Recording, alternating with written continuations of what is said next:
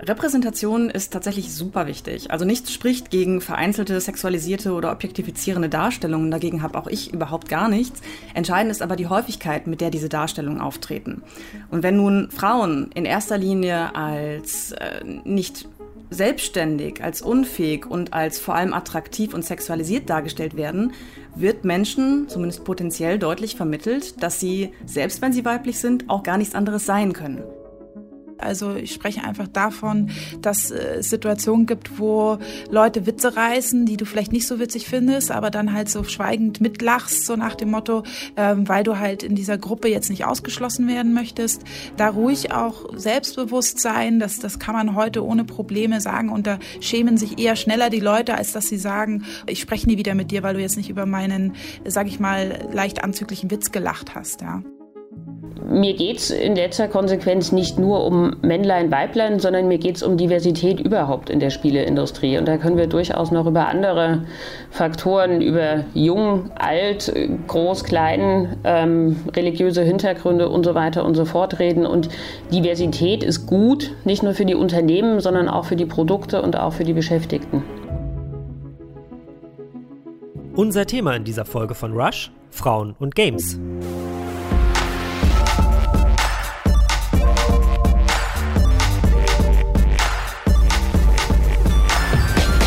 Und da sind wir wieder. Rush, der Gaming-Podcast von Giga Games und Detektor FM. Wir nehmen Spiele ernst und äh, ich bin Christian Eichler von Detektor FM. Ich bin Stefan Otto von Giga Games. Und ich bin Lisa Fleischer, ebenfalls von Giga Games.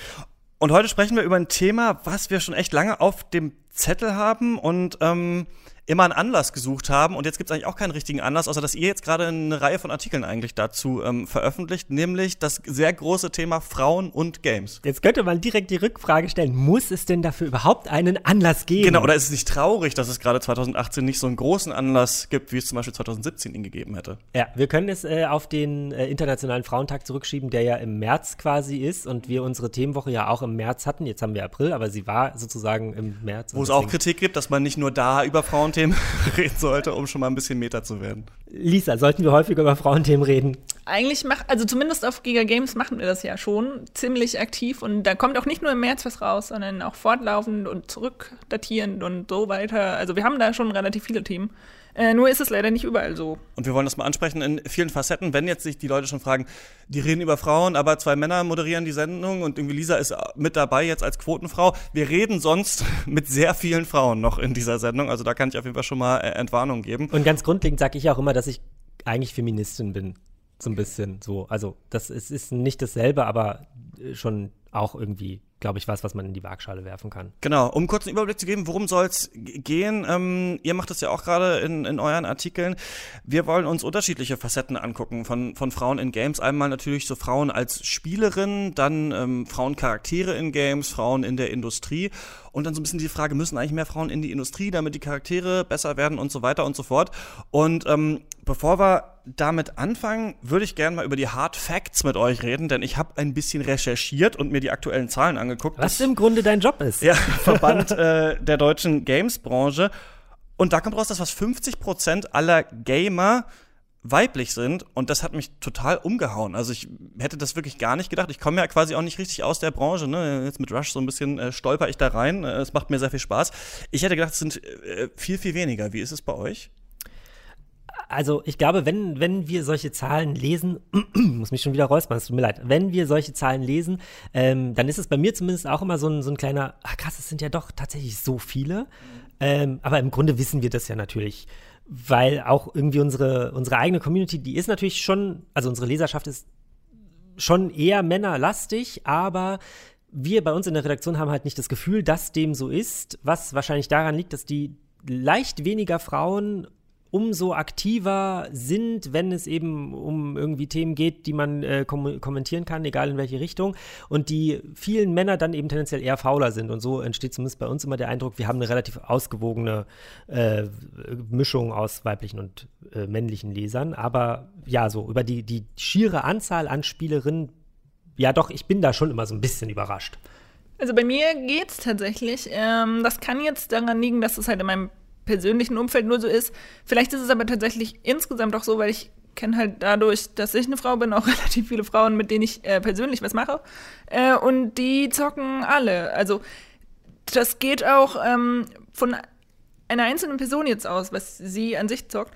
Ähm, über die Sims, was halt noch relativ klassisch ist, und auch so Mobile Games wie Candy Crush, bis hin zum GTA, dass man halt früher als Kind alle gespielt haben, weil alle zu dem Zeitpunkt halt eine PS2 hatten und dann das halt gespielt haben. Und deshalb bin ich da jetzt nicht so überrascht, aber vielleicht liegt das auch an meinem eigenen Umfeld. Ja, also die, die Blase halt immer, ne? Klar, die Blase, in der man sich bewegt. Ich mhm. kenne, glaube ich, in meinem persönlichen Umfeld keine Frau, die eine Konsole hat. Also, oder ähm, doch eine, glaube ich, ja. Ich kann immer wieder von meiner Freundin Saskia erzählen, die ja jetzt einen Freund hat, der krasser PS4-Spieler ist. Also krass, in ein normaler PS4-Spieler. Der krasseste. Der krasseste. Also er ist PS4-Spieler. Wir haben auch schon zusammen irgendwie in einer Sechserrunde äh, Hidden Agenda gespielt und so weiter und so fort. Und sie überlegt ja quasi, seit sie irgendwie das erste Mal von der Switch geholt hat, sich ihre eigene erste richtige Konsole zuzulegen. Ja. Sie ist sonst Gameboy-Spielerin. Also hat halt äh, auch ein 3DS gehabt und sowas und möchte sich jetzt irgendwie eine Switch zulegen. Also es äh, gibt sie doch, die Frauen, die Konsolen kaufen und ähm, bitte mehr davon quasi. Ja, und irgendwie zählt ja halt auch so ein Handheld oder auch inzwischen sogar ein Smartphone quasi als Spielekonsole. Also man kann es zumindest so nutzen und das machen halt auch sehr, sehr viele Frauen. Ich glaube, das wird halt auch immer wieder unterschätzt. Genau, da sprichst du was Gutes an. Ich will noch ganz kurz sagen, ähm, die Zahlen von 2017 sind wohl, dass äh, 47 Prozent äh, der deutschen äh, Gamer und Gamerinnen, kann man schwierig sagen, weiblich sind. Das sind 16,2 äh, Millionen und 17,9 Millionen sind äh, männlich. Das sind 53 Prozent. Und ähm, du hast auch die Sims schon angesprochen und ähm, Sabine Hahn ähm, ist eine Medienwissenschaftlerin, mit der äh, sprechen wir nachher auch noch über das Thema. Die hat sich sich äh, Gender in Games ganz genau angeschaut, in ihrer Dissertation nämlich, und da auch geschrieben, sie macht so verschiedene Trendwenden aus, ne, warum eigentlich Frauen zum Gaming gekommen sind. Die erste ist, dass es irgendwann die Heimkonsolen gab, also raus aus der Arcade hin ins Wohnzimmer. Dann ähm, das iPhone, dann auch die Sims, äh, die Wii und Social Media Games. Und ähm, gerade bei der Wii und den Sims kenne ich das auch aus dem persönlichen Umfeld. Also öfter, wenn ich Frauen erzähle, ich mache was mit Videospielen, ne, dann sagen die immer so, ah, okay, früher habe ich ganz viel Wii gespielt oder ja, früher habe ich ganz viel Sims gespielt. Also das kennt man auch so ein ja. bisschen, ne? Meine Mutter, die noch Tennis auf der Wii gespielt hat. ja, und meine Mutter hatte zum Beispiel auch ein DS, um Englisch zu lernen. Ähm, was ich kurz noch zu die Sims sagen wollte, ich habe da vor kurzem einen sehr interessanten Artikel gelesen und da wurde aufgeführt, dass Electronic Arts äh, die Sims eigentlich gar nicht als Frauenspiel entwickeln wollte, sondern als allgemeines Spiel und das merkt man halt auch am Gameplay, das ist nicht irgendwie besonders rosa oder so, sondern es ist halt einfach ein Lebenssimulator für Menschen. Das können halt beide Geschlechter spielen. Ähm, sie haben davor und auch andere Entwickler haben davor immer wieder versucht, ähm, Frauenspiele zu entwickeln und mhm. haben das dann immer mit so einer rosa Brille im wahrsten Sinne des Wortes gemacht. Also viel rosa, viel Mädchenkram, was sie so halt dachten, was Mädchen mögen und es hat halt nie funktioniert. Frauen galten immer so als unknackbares äh, Feld im Markt quasi und dann entwickelten sie einfach die Sims einfach, weil die Spielidee halt da war, ohne das halt, ähm, besonders für Frauen anbieten zu wollen. Und genau das hat ja funktioniert. Also da sieht man halt auch noch mal, dass Frauen eigentlich gar nicht so anders sind als Männer, sondern wahrscheinlich relativ ähnliches Spiel. Man muss halt einfach ein gutes Spiel entwickeln. Ja. Das funktioniert. Ohne ja. Rosa vielleicht auch. Genau, und ähm, was ich auch äh, gehört habe, ist, dass das Team von den Sims, also da waren ziemlich viele Frauen drin. Also, ne, das Spiel ist jetzt nicht super rosa, aber viele Frauen haben dran mitentwickelt und dann ist eben interessant, dass es dann auch bei äh, vielen Frauen so gut angekommen ist.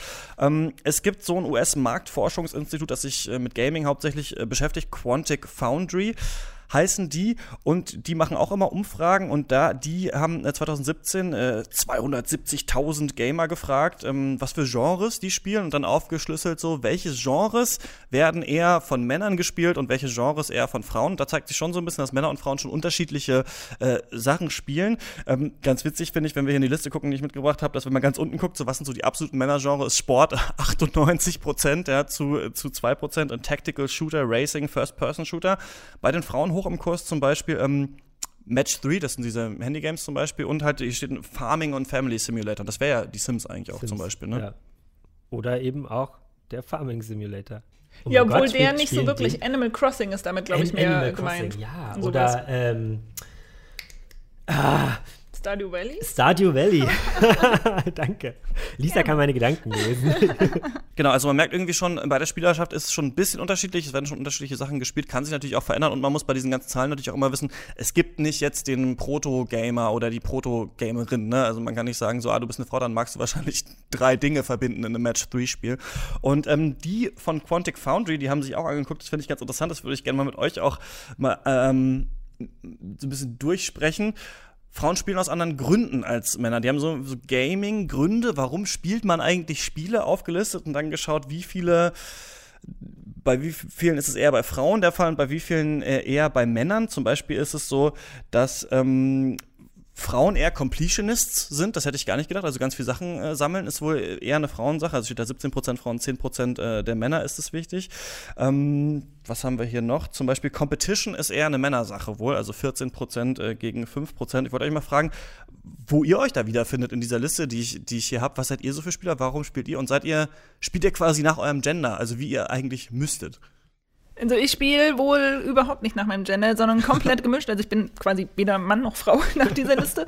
Ähm, mir geht es tatsächlich selber sehr, sehr oft um die Story und um die Charaktere und sind da irgendwelche süßen Geschichtselemente, auch vielleicht ähm, irgendwelche Minigames, die man irgendwo finden kann. Ähm, das macht mir halt so an Spielen am meisten Spaß. Äh, bei mir ist es aber auch ähm, Ach so, das muss ich ja dazu sagen. Äh, Story ist beiden Geschlechtern quasi zugeordnet, etwas mehr den Frauen, aber das hält sich wirklich in Grenzen. Ähm, außerdem spielt bei mir noch eine sehr, sehr große Rolle so Action-Momente und krasse, schnelle Momente, die nicht durchgängig sein müssen im Spiel, aber so man an manchen Stellen kommen, also wie man es aus Uncharted zum Beispiel kennt. Das mag ich auch besonders gerne. Das wird wiederum den Männern zugeordnet. Und ich finde mich tatsächlich bei dem Completionist äh, auch ein bisschen wieder, obwohl sich das da auch äh, ein bisschen einschränkt, weil das bei kurzen Spielen sehr extrem bei mir ist. Aber sobald das Spiel länger als 15 Stunden geht, verliere ich irgendwann die Lust und spiele es dann einfach doch durch und lasse so die Nebensachen dann irgendwann weg. Ja, ich, äh, also bei der Com Completionist kann ich mich sozusagen anschließen. Ich, es ist bei mir auch nicht so, dass ich so ein, irgendwie alles sammeln muss, was man da so sammeln kann. Da bin ich quasi in meinem Gender, weil eben 17 Prozent mehr äh, Frauen und äh, 10 Prozent dann eher auf der Männerseite. Bei den anderen Sachen bin ich aber dann eher auf der Frauenseite. Äh, relativ wichtig für mich auch Story, Fantasy, also so, oder auch, ähm, hier ist es als Discovery beschrieben, äh, mit äh, 7% Frauen und 6% Männern. Ähm, also, da würde ich zum Beispiel auch so Sachen wie ähm, spiel, spielbare Romane, also sowas wie What Remains of Edith Finch zum Beispiel hineinsortieren mhm. und sowas finde ich ja ziemlich, ziemlich großartig und spiele das halt sehr, sehr, sehr, sehr gerne. Hingegen so Sachen wie eben äh, Strategie oder Challenge, das ist ganz unten hier angesiedelt mit sieben Prozent bei Männern und 3% bei Frauen, das ist halt so gar nicht meins. Bei mir ist auf jeden Fall dieses Challenge, dieser Challenge-Gedanke, ähm, steht Exercising Personal Skill and Ability. Ich bin ein großer Dark Souls-Fan und das ist irgendwie so das System lernen und dann in diesem einen großen Moment es schaffen. Deswegen wahrscheinlich nee. auch äh, Action, ähm, dieses Excitement, das ist bei mir auch. Ne? Beides eher auf der Männerseite, aber äh, knapp. Und dann ähm, Discovery, glaube ich, ist, ist bei mir äh, noch wichtig. Aber was ja die typische Männerdisziplin ist, ist ja Competition. Ähm, also online nicht. Also so Couch-Koop auf jeden Fall finde ich dann schon ganz cool. Dann habe ich Bock, aber es ist also ja. bei mir auch auf jeden Fall nicht so stark, ja, so ich, stark vorhanden. Äh, ich, ich, habe ja eine ganze Zeit lang ganz viel Destiny gespielt, fand da auch immer am unschönsten äh, die, ähm, die ganzen PvP-Sachen, die man halt gegen andere Spieler machen muss, weil ich das will ich halt nicht. So, das hat mich auch bei, als ich noch eine ganze Zeit lang WoW gespielt habe zum Beispiel, ist das auch das, was mich am allermeisten mit genervt hat. Also irgendwie in einer Gruppe zusammen gegen die, äh, die KI irgendwie das zu machen, also so ein, so ein äh, wie heißt das, so ein, so ein Raid in, in einer Gruppe oder halt eben eine, eine Instanz, ja, aber eben so PvP irgendwie, nee. Also bei mir kommt da auch noch dazu, ähm, ich habe so ein ganz besonderes Spieltempo, das mir sehr wichtig ist. Manche mögen es als sehr, sehr langsam bezeichnen, aber ich erkunde halt halt sehr, sehr gerne Levels und gucke mir ja, da alles an und so. Completion sind. Genau, da kommt der so ein bisschen durch und das spielt halt total gegen dieses Competition. Also da musst du halt immer schnell sein, das bin ich nicht und dann falle ich da halt schon raus. Genau, also kann jeder mal selber gucken, die Zahlen gibt es online äh, von, von Quantic Foundry, was er denkt, was er äh, für ein, für ein Gamer-Typ ist. Ähm, also, ich glaube, wir haben rausgefunden, so Frauen und Männer spielen ein bisschen unterschiedlich, nach der, wenn man der Statistik glaubt und irgendwie dem Durchschnitt. Aber ähm, es gibt auf jeden Fall die Spielerin, also fast 50 Prozent äh, der Menschen, die spielen, sind weiblich. Und äh, eine große Frage ist natürlich, wie werden Frauen eigentlich in Spielen dargestellt, also als äh, Protagonistinnen oder als äh, Charaktere eben in Spielen? Und ähm, ich habe da mal ein paar Beispiele gesammelt und in die hören wir jetzt rein. Ein berühmter Forscher hat einmal gesagt, was wir tun, ist besonders nicht was wir sind. Ich wollte mir einen Namen machen. Abenteuer nachjagen. Aber stattdessen haben die Abenteuer mich gejagt. Unglaublich. Also, Lässt dein Vater dich hier immer allein? Nein, er ist weg und kämpft gegen die Rebellen. Oh. Dann hat die indische Armee ihn einberufen? Nein, er ist Freiwilliger. Wirklich? Tja. Also ich an seiner Stelle würde dich nicht hier allein lassen.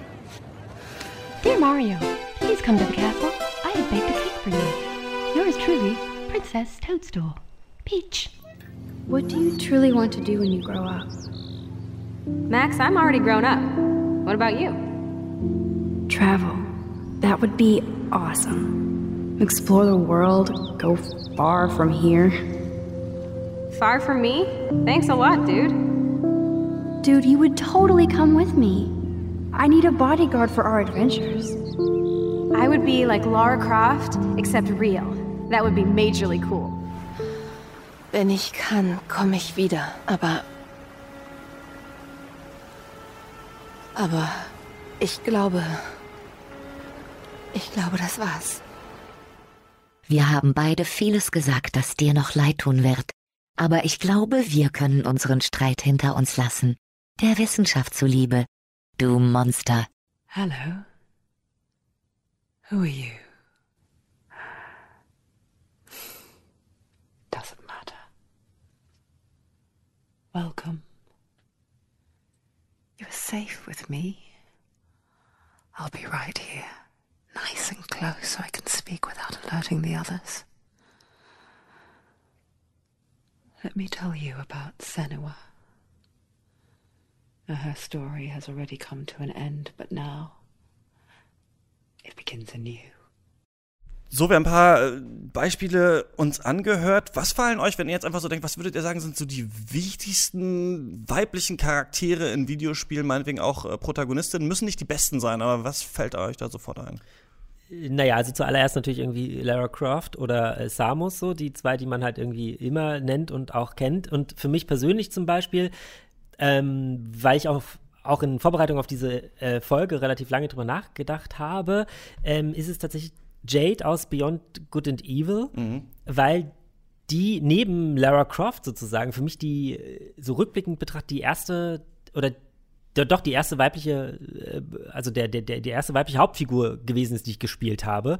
Ähm, und sonst ja irgendwie mit, mit Gothic und so ein Kram, das sind ja alles immer nur Männer. Da, das, das ja, also die sind dann halt in dem Fall jetzt auch nicht wichtig. Aber ja, wie gesagt, also Jade aus Beyond Good and Evil.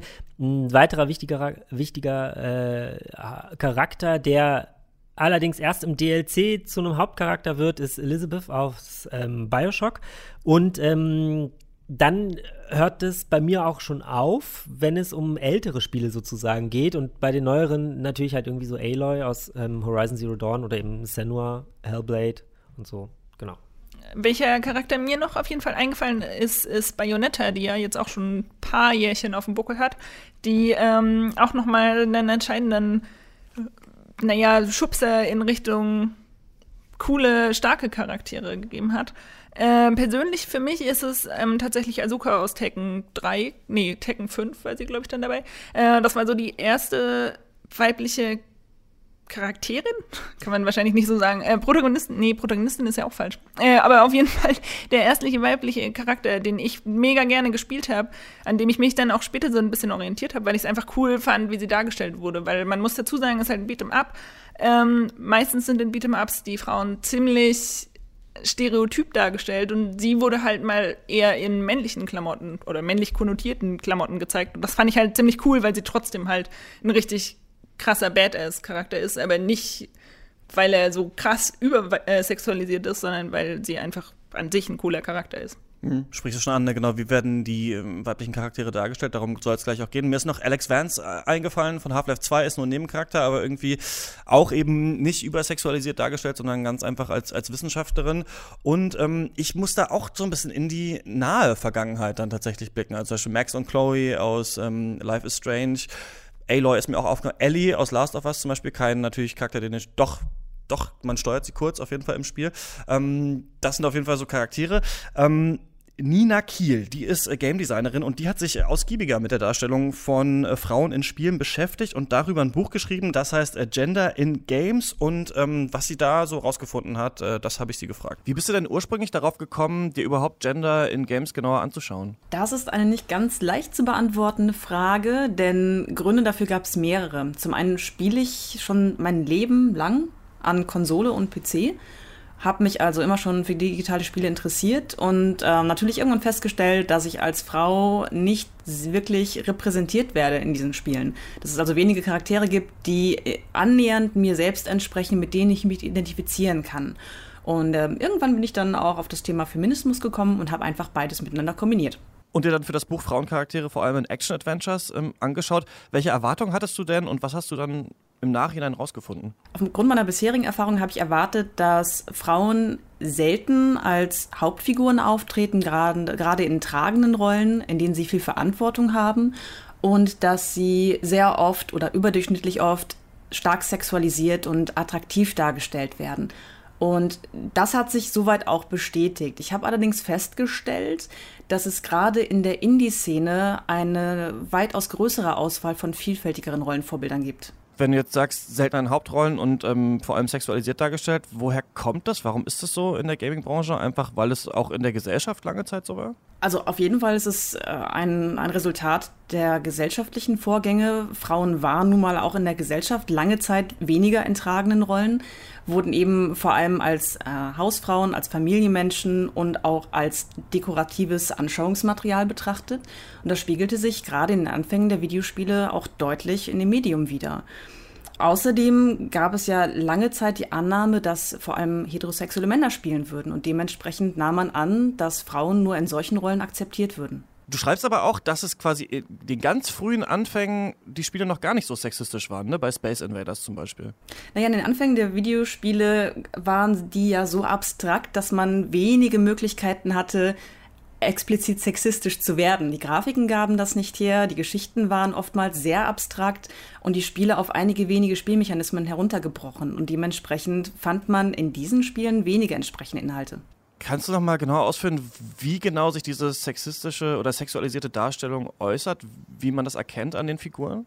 Sexismus äußert sich auf mehreren Ebenen. In erster Linie ist es die Verfügbarkeit von Rollen für Frauen, also dass sie zum Beispiel eher im Hintergrund stehen, dass sie eher Nebencharaktere sind und oft nur hübsche Partnerinnen, die zum Beispiel entführt werden oder getötet werden, um so die Geschichte eines Mannes anzustoßen. Dann kommt natürlich noch hinzu die visuelle Ebene. Selbst wenn wir also eine taffe oder interessante Heldin haben, ist die oft überdurchschnittlich attraktiv und gerne auch sexualisiert. Das ist ein anderer Punkt. Frauen können also nicht nur Heldinnen ihrer Geschichten sein, sondern in der Regel sind sie oft äh, auch Anschauungsmaterial, damit sie akzeptiert werden. Das erkennt man dann zum Beispiel, wenn die so äh, Bikini-Rüstungen zum Beispiel anhaben, die total unpraktisch eigentlich wären, oder? Das ist eines der bekanntesten Beispiele, genau. Es kann aber auch subtiler ausfallen also das anschaulichste Beispiel ist aus meiner Sicht äh, das Beat'em-up-Genre. Denn da hat man in der Regel eine große Auswahl von Figuren, männlichen und seither auch weiblichen, die extrem kompetent sind, aber sehr unterschiedlich dargestellt werden. Wenn man sich in den meisten dieser Spiele die Charakterauswahl genauer ansieht, wird man sehen, es gibt zum Beispiel füllige Männer, alte Männer, monströse Männer. Die weiblichen Charaktere dagegen sind in der Regel zwischen 18 und 30 Jahre alt und fast ausnahmslos konventionell schön. Alte Figuren zum Beispiel gibt's gar nicht. Es gibt kaum Frauen, die mal ein bisschen von diesem Körperideal abweichen. Deswegen ist das mein Lieblingsbeispiel dafür, ähm, wie unterschiedlich die Darstellung von Männern und Frauen in Spielen stattfindet. Und da fand ich vor allem noch interessant, dass äh, ich habe mir das äh, mal angeschaut, dass zum Beispiel in der Reihe Tekken gibt es äh, Charaktere, die altern eben. Also die sind, weiß nicht, wurden in Tekken 1 eingeführt und sind dann mittel, waren da 25 oder so und sind dann jetzt in Tekken 7 irgendwie 43. Aber das sind dann die Männer. Also die Frauen, denen wird auch nicht mal zugesprochen, quasi über die Spiele zu altern. Das ist ein ganz wichtiger Punkt, auf jeden Fall. Ähm, das sieht man in einigen dieser Titel, unter anderem in äh, Soul Calibur da gibt's eine weibliche Figur, die mittlerweile 45 Jahre alt sein soll, glaube ich, und sich im Laufe der Zeit aber nur dahingehend geändert hat, dass ihre Brüste immer größer geworden sind. Also man sieht überhaupt keine Alterserscheinungen an ihr. Und das liegt halt daran, dass man glaubt, ältere Frauen könnten nicht attraktiv und nicht interessant sein. Und jetzt würden ja manche sagen, ist es denn wirklich so problematisch? Also man könnte ja auch sagen, ja gut, ist halt ein Spiel, ist nicht das richtige Leben. Wie wichtig ist denn Repräsentation in Popkultur? Repräsentation ist tatsächlich super wichtig. Also nichts spricht gegen vereinzelte sexualisierte oder objektifizierende Darstellungen. Dagegen habe auch ich überhaupt gar nichts. Entscheidend ist aber die Häufigkeit, mit der diese Darstellungen auftreten. Und wenn nun Frauen in erster Linie als äh, nicht selbstständig, als unfähig und als vor allem attraktiv und sexualisiert dargestellt werden, wird Menschen zumindest potenziell deutlich vermittelt, dass sie, selbst wenn sie weiblich sind, auch gar nichts anderes sein können. Natürlich spielt da nicht nur die mediale Repräsentation eine Rolle, also wenn man zum Beispiel äh, entsprechende Sozialisierungsprozesse erlebt und dort in der Familie bestärkt wird, dann werden drei Spiele daran nichts ändern.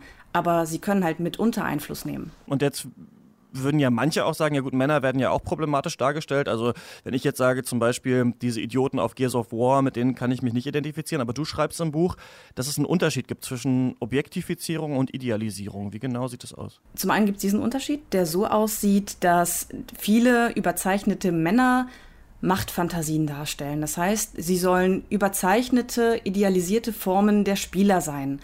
Objektifizierung wiederum bedeutet, dass einer Figur zum Teil zumindest ihre Eigenständigkeit abgesprochen wird und sie als Anschauungsmaterial dargestellt wird. Der zweite wichtige Punkt, den ich immer wieder betone, ist, es gibt sehr viele kritisch zu sehende Männerdarstellungen in Spielen, ganz, ganz klar. Und äh, auch diese medialen Darstellungen haben negative Auswirkungen. Es gibt zum Beispiel immer mehr magersüchtige Jungen und Männer oder solche, die sich einem wirklich ungesunden Fitnesswahn hingeben. Gleichzeitig muss man aber sagen, dass die gerade visuelle Auswahl von männlichen Charakteren in Spielen und insgesamt in den Medien immer noch viel größer ist als die von Frauen. Du hast ja für das Buch ähm, zwei Spieleserien genauer angeschaut, Zelda und Tomb Raider. Ähm, da würde ich dich gerne mal fragen äh, zu Lara Croft. Die wird ja jetzt immer wieder auch als Beispiel genommen, schon seit Ewigkeiten und ja durchaus auch doppeldeutig interpretiert. Also manche sagen, die ist ein vollbusiges Sexobjekt, andere sagen, ja, aber eine der ersten starken Frauencharaktere in Videospielen ist ja auch eine Wissenschaftlerin. Ähm, was denn nun beides? Beides, beides trifft zu. Und deswegen streitet man auch bis heute über Lara Croft. Wobei sich das ein bisschen weniger stark äußert heutzutage, weil die Figur ja komplett überarbeitet wurde. Also dieser Sexualisierungsaspekt ist bei der aktuellen Lara Croft deutlich im Hintergrund. Deswegen gibt es keine so heftigen, hitzigen Debatten mehr über sie, aber früher traf auf jeden Fall beides zu. Sie war gleichzeitig unglaublich kompetent und eine interessante Rollenfigur für Frauen und gleichzeitig aber auch ein völlig überzeichnetes Sexsymbol. Kommt es da nicht vielleicht auch darauf an, auch wer sie dann spielt? Also es kann ja auch eine besondere Erfahrung sein, sein, zum Beispiel als Mann sich in einen Frauencharakter reinzudenken oder man kann vielleicht als Frau dann diese übersexualisierte Darstellung vielleicht ein bisschen ausblenden und einfach die ähm, starke Frau einfach spielen wollen zum Beispiel? Ganz klar, das ist immer abhängig von der jeweiligen Person, die spielt. Viele Männer haben gesagt, dass sie überhaupt nicht wahrgenommen haben, dass es eine Frau war. Es war einfach nur ihr Werkzeug, um sich durch diese tolle, interessante Welt zu navigieren. Es gab auch Spielerinnen, die gesagt haben, dass sie sich an dieser Darstellung überhaupt nicht störten. Ähm, Im Spiel sah ich das selbst auch weniger problematisch. Man muss aber auch betrachten, was das Spiel umgab, insbesondere das Marketingmaterial. Und auf dem Marketingmaterial wurde Lara Croft primär als sexuelles Anschauungsobjekt inszeniert. Deine Arbeit, die ist ja von 2014. Ähm, seitdem sind vier Jahre ins Land gegangen und es hat sich ja schon einiges geändert. Also du hast ja die Indie-Spiele angesprochen, aber ich fand es auch ganz interessant, jetzt deine Arbeit zu lesen. Da schreibst du zum Beispiel über die problematischen Frauenrollen in DMC, diesem Devil May Cry Reboot. Der Entwickler Ninja Theory hat ja mittlerweile Hellblade gemacht. Da geht es ja um eine starke Frau, die aber auch von Psychosen geplagt ist. God of War hat man immer den Anschein jetzt oder das Gefühl, dass es nicht mehr nur diese simple Sex- und Gewaltorgie mittlerweile mehr ist. Wie siehst du so diese Entwicklung in der Branche? Es zeichnet sich auf jeden Fall eine Entwicklung zu mehr Diversität auch im Hinblick auf Erzählungen ab. Und das freut mich sehr. Also du sagst ja selbst, Hellblade ist ein Beispiel, äh, das ich selbst auch immer wieder positiv hervorhebe, weil die Hauptfigur Senua wahnsinnig interessant ist in vielerlei Hinsicht. Gleichzeitig sollte man aber nicht den Fehler machen, diese Veränderung zu sehr positiv zu überhöhen, denn es ist immer noch wahnsinnig viel zu tun dass sich ganz, ganz viele Leute wirklich angesprochen fühlen können von diesem Medium und auch repräsentiert sehen können. Was würdest du dir persönlich für die Zukunft noch wünschen? Ich würde mir mehr vielschichtige, ungewöhnliche, zum Teil auch unsympathische Hauptfiguren wünschen, deren Geschichten, deren Biografien einfach interessant sind und die so vielfältige Perspektiven eröffnen. Also mein Beispiel dafür ist äh, etwa May aus Night in the Woods, die völlig unsympathisch ist, mit der man im Leben persönlich nichts zu tun haben wollte, die aber eine total interessante Identifikationsfigur ist, weil sie äh, abweicht von der Norm in Spielen. Und davon hätte ich gerne mehr, denn ungewöhnliche Hauptfiguren sorgen halt auch dafür, dass man ungewöhnliche Geschichten erleben kann, die vielleicht vom eigenen Alltag deutlich abweichen. Das war Nina Kiel zum Thema Gender in Games, denn so heißt auch ihr Buch. Ich habe mit ihr gesprochen. Äh, ja, war viel drin äh, in dem Interview. Was habt ihr so mitgenommen oder was fandet ihr besonders interessant? Äh, ich fand besonders interessant, ähm, ich denke natürlich immer nur an das, was Giga Games selbst produziert. Nein, Quatsch, aber ähm, sie äh, spricht sozusagen die ähm, Objektifizierung äh, von Charakteren an und ähm, zieht halt unter anderem auch das Beispiel ähm, Beat'em-Ups mit äh, heran, also überhaupt für, für diese ganze Thematik. Und ähm, wir selbst haben genau auch dieses Thema schon mal behandelt, ähm, warum eben die Darstellung von Bayonetta oder Bayonetta an sich eben nicht sexistisch ist, die Frauen in den Beat'em-Ups aber eben doch, weil Bayonetta eine selbst, selbstbestimmte, äh, starke und sich selbst entscheidende Frau ist, die die so sein möchte, wie sie da eben ist und dass in, den, in diesen Beat'em-Ups ihnen, also den, den Charakteren eben das aber alles abgesprochen wird, sondern die da halt einfach nur aussehen sollen. Ja, mich hat auch äh, irgendwie so besonders das Fazit von ihr quasi äh, angesprochen, und zwar, dass es halt mehr unsympathische weibliche Charaktere geben sollte. Ich habe da vor kurzem auch tatsächlich drüber nachgedacht und äh, mir ist ein bisschen eingefallen, GTA wäre unglaublich interessant, wenn das mal ja, weibliche Protagonisten wären. Also, das wäre so gut. Dann würde ich es auch endlich mal spielen. Ja, ich auch. Das war so richtig. Weil, Weil, dann kannst du halt auch die Charaktere noch mal, also du kannst ihnen halt einen ganz anderen Dreh geben. Also quasi ähm, vielleicht auch eine Frau machen, die eher aus dem Hintergrund agiert und da total sachlich und total so kühl ja, so reagiert. Eine, so eine kühle, ich gucke ja gerade, ich, ich, ich, gucke, ich gucke ja gerade wieder Jessica Jones auf Netflix und dann gibt es diese Anwältin, Hogarth heißt die, glaube ich, das ist ihr Nachname, irgendwie sowas. Und dieser Charakter, ich hätte gerne, ich möchte so einen Charakter spielen, die ist so eiskalt und also so, wie sagt man, so kalkuliert und, und, und, und, und ah, also ich blicke zu dieser Frau auf, weil ich das so faszinierend finde, wie kühl die auch sich, also wie kühl die sich gibt. Und trotzdem kann ich, kann ich das irgendwie, also trotzdem habe ich eine Verbindung zu ihr, weil ich das halt ähm, in irgendeiner Art und Weise sympathisch finde, obwohl sie eigentlich ja kein richtiger, kein richtig sympathischer Charakter ist, sondern sie ja ihre eigenen Ziele ganz straight verfolgt, ohne tatsächlich irgendwie ohne Rücksicht auf Verluste, weil sie irgendwie ihre, ihre eigene Freundin, also sie ist ja auch noch lesbisch, ihre eigene Freundin dann irgendwie äh, Frau verlässt und so weiter und so fort. Also ganz faszinierend. Sowas möchte ich gerne Weil spielen. Du gerade Serien ansprichst, habe ich noch ähm, die zweite Staffel Fargo äh, im Kopf. Da gibt es auch diese Matriarchin, die über allem thronen. Und das wäre cool. Und das hat ähm, Nina Kiel auch angesprochen und schon auch in anderen Interviews mal äh, woanders gesagt, dass es schon interessant ist, dass quasi ich habe sowieso ein bisschen das Gefühl, die Gaming-Branche hat mal in den Kinderschuhen gesteckt, ist dann irgendwie so jugendlich geworden ja. und dann gab es nur noch Blut und Action und irgendwie ähm, große Titten so ungefähr. Und jetzt wird sie ein bisschen erwachsen, aber noch nicht eben ganz bei den Frauencharakteren. Bei den Männern aber schon. Ne? Also wir haben dann so Leute wie Joel, die irgendwie mal Vater waren oder Vater sind. Ne? Und es gibt aber irgendwie keine Mutter eigentlich, die man Selbst spielt in irgendeinem Kratos Spiel. in God of War ist Vater. Jetzt genau, also da sieht man so ein bisschen, dass diese ja. Entwickler kommen langsam in die mhm. Midlife-Crisis, aber ja. ähm, auf die Frauen wird es noch nicht ausgehen. Das fand ich interessant. gerade bei den Beat'em-Ups, manchmal merkt man ja, dass man selber so einen krassen blinden Fleck hat. Und da dachte ich, ja krass, stimmt. Also warum ist denn der eine älter geworden und irgendwie Nina ist immer noch 24 oder so. Ne? Ja. Haben wir ein Problem in der Gaming-Branche? Sind die weiblichen Charaktere zu schlecht? Was sagt ihr? Also die aktuellen Charaktere aus bestimmten Spielen, die sind ziemlich gut. ähm, ansonsten, wie ich es ja gerade halt schon gesagt habe, ähm, sind es auch einfach viel zu wenige. Also es sind einfach, es gibt einfach viel zu wenige Charaktere und das ist ja auch, also ich glaube, das haben wir auch vorhin schon mal angesprochen, beziehungsweise kann man es jetzt auch einfach nochmal noch mal ein bisschen genauer machen. Wir hatten irgendwie 2017, ich weiß nicht wie viele Spiele, wo es weibliche, gute weibliche Charaktere gab. Wir hatten 2016 relativ wenig. 2018, also jetzt angekündigte Spiele mit, mhm. mit starken weiblichen Charakteren, fallen mir ganz spontan zwei ein, wobei ich bei einem nicht mal sicher bin, ob der jetzt in diesem Jahr noch erscheint. Nämlich Tomb Raider gibt es Ende des Jahres auf jeden Fall einen neuen Teil. Ähm, also der, der letzte Teil der, dieser Lara Croft-Saga, der aktuellen. Und äh, neues Metroid. Wobei ich, wie gesagt, da gerade gar nicht genau weiß, ob das in diesem Jahr kommt. Ach, und ja. Bayonetta noch, natürlich noch so, aber auch da weiß ich gerade gar nicht, ob der noch in diesem Jahr kommt. Ja, und The Last of Us 2 eventuell, obwohl man da auch noch nicht sicher weiß, ob es tatsächlich ein weiblicher also ein weiblich, eine weibliche Protagonistin gibt. Würde ich von ausgehen, dass man da Ellie spielt. Also kann ich mir eigentlich, also mindestens zu großen Teilen kann ich mir das gut vorstellen. Aber ja, das stimmt. Celeste, ich habe es hier mal angesprochen, ist ja nur so ein 2D-Jump-and-Run, aber da geht es tatsächlich um einen relativ interessanten äh, weiblichen Charakter auch. Aber ja, ich habe mich auch mal äh, auf die Suche begeben, ne? wie war das so in den letzten Jahren? Und da ist es tatsächlich so, dass im 2017 ein relativ starkes Jahr war. Ne? Also eine Senua in Hellblade, das ich unbedingt noch spielen muss, weil wir es in jedem Podcast erwähnen, dieses Spiel. Ähm, Tut mir leid.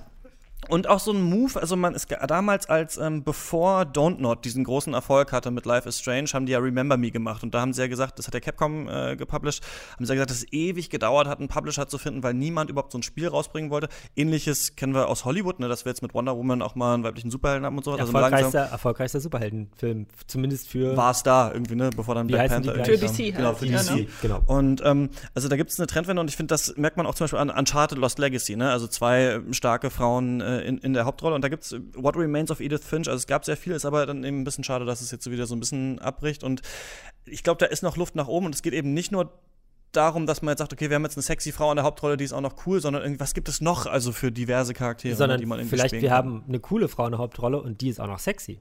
Was die ganze Sache schon wieder anders macht. Ja, oder auch sowas wie Nadine, an der sich, also von Ja, Uncharted, stimmt. an der sich ja viele aufgehangen haben, die jetzt zwar nicht spielbar ist, aber halt auch zu den Hauptcharakteren zählt, zumindest in der Lost Legacy, ähm, die halt sehr, sehr männlich auftritt und jetzt auch nicht wirklich auf ihr Äußeres achtet, äh, zumindest so im Großteil des Spiels. Und alleine, dass sich daran schon Leute stören, obwohl sie Nee, schon es- an ich sich hübsch ist, ist überhaupt eigentlich nicht, mir ist schon überhaupt heftig. nicht aufgefallen, dass sich daran niemand stört. Also ich habe das ja auch Doch. gespielt. Ich fand das total, also ich ich, ich spiele ja eh immer Frauencharaktere, wenn ich das kann, so. Ne? Also ich, wenn ich die Wahl habe, dann spiele ich immer eine Frau und im Idealfall hat das Spiel einfach auch eine weibliche Protagonistin. Ähm, und fand das halt großartig. Also finde auch eben gerade Nadine irgendwie als Charakter, weil die also es wird ja in Lost Legacy auch so ein bisschen erzählt, dass sie sich da halt irgendwie durchbeißen musste, weil sie da irgendwie die Firma da von ihrem Vater oder was es war über, übernommen hat und dann irgendwie doch nicht und so. Also äh, auf jeden Fall ein geiler Charakter und äh, mehr davon. Das war ein guter äh, Punkt, den du gemacht hast und darüber wollte ich mit euch äh, auch nochmal sprechen. Äh, Spielt ihr euer eigen, eigenes Geschlecht oder Gender, wenn ihr äh, die Möglichkeit habt? Denn alle äh, Sachen, die wir jetzt angesprochen haben, sind natürlich Spiele, die ähm, quasi von vornherein einen Hauptcharakter haben. Es gibt ja auch ganz viele Spiele, Rollenspiele zum Beispiel, wo man sich selber einen Charakter machen kann und äh, da kann man ja dann äh, sich eine Frau machen oder einen Mann oder manchmal auch einen Roboter oder sowas. Und ähm, da wollte ich euch fragen, du hast gemeint, du spielst immer äh, Frauen. Immer weibliche Charaktere. Wenn ich das kann, wenn ich die Wahl habe, spiele ich. Also, ich glaube, das erste Spiel, bei dem ich das mal, also bei dem ich sozusagen damit halt anfangen konnte, war ja damals irgendwie WoW, weil davor habe ich halt immer nur so. Ach ne, oder gut, halt die Sims. Da war halt meine Haupt-Sim-Figur halt auch immer eine Frau. Aber ansonsten ähm, war das eben World of Warcraft und seit es da quasi irgendwie Elfen gibt, also seit Anfang an, äh, spiele ich quasi immer eine weibliche Elfe. Ähm, oder eben bei Mass Effect Andromeda dann halt eben auch äh, dann den, die, die, die, die weibliche Tochter von Shepard. Äh, weibliche Tochter, also die Tochter von Shepard. Ähm, Warum?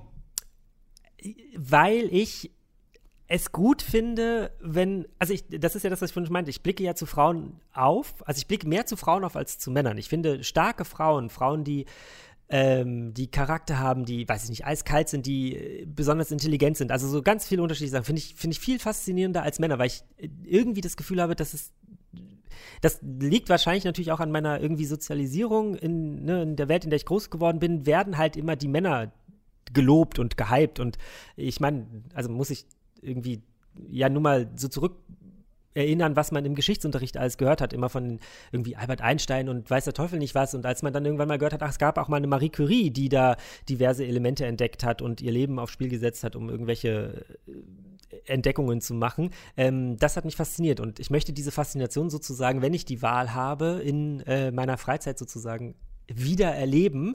Und da Spiele ja im Idealfall immer einen Helden am Ende hervorbringen oder irgendjemanden, der irgendwas geleistet hat, habe ich am Ende sozusagen mir die Frau erspielt, zu der ich aufblicken kann. Zu, äh, vollkommen abstruse Erklärung, glaube ich, aber für mich ist das total logisch. Ich finde witzig, weil Alex hat ja auf eurer Website einen Artikel darüber geschrieben, dass er das auch äh, meistens macht. Und bei mir ist es auch so. Also ich spiele eigentlich auch immer Frauen. Ähm, vielleicht liegt es auch, also ich glaube, zu so Teilen ist es nicht nur aus feministischen Gründen, sondern auch irgendwie, weil ich heterosexuell bin und, und dann in diesem Charaktereditor manchmal so überlege, welche Frau finde ich besonders attraktiv und wie äh, kann ich sie da bauen. Aber gleichzeitig finde ich auch einfach starke Frauen richtig cool. Und da geht es ja meistens ums Monsterkloppen und sowas. Und irgendwie finde ich das cooler, wenn eine Frau da durch Dark Souls äh, läuft, als wenn es so ein ein Typ ist, weil das kenne ich irgendwie öfter. Ich weiß nicht, ob das jetzt Ja, krass ist, so das Cross-Dressing, Crossplay bei mir ist, aber ich finde es irgendwie ähm, besser und vielleicht ist es wie bei dir. Seht zu starken Frauen auf, finde es cool, starke Frauen zu spielen. Wie ist es bei dir?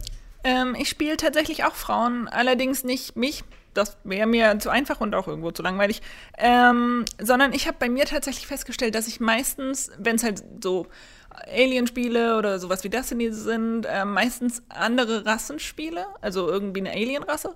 Ähm, oder tatsächlich, wenn es halt Menschen, also nur Menschen im Spiel gibt, ähm, eine dunklere Hautfarbe habe. Und das kann tatsächlich irgendwie rassistisch wirken. Ich weiß nicht, ob es rassistisch ist, aber bei mir hat das halt auch einen Grund. Ähm, vielleicht macht das irgendwie wieder besser. Äh, und zwar war das halt in meiner Kindheit ganz krass so, dass ich ähm, zumindest in meinem Umfeld, also quasi in meiner Klasse, ganz viele äh, oder relativ viele Mädchen hatte und die normalen deutschen Mädchen ähnlich waren wie ich vom Typ her und ich immer fand, dass die, die irgendwie einen Migrationskontext hatten, als Frau stärker waren. Also die haben sich viel mehr getraut zu sagen, waren viel lauter, haben ähm, Jungs immer Konter quasi gegeben, während wir deutschen Mädchen da immer voll zurückhaltend waren.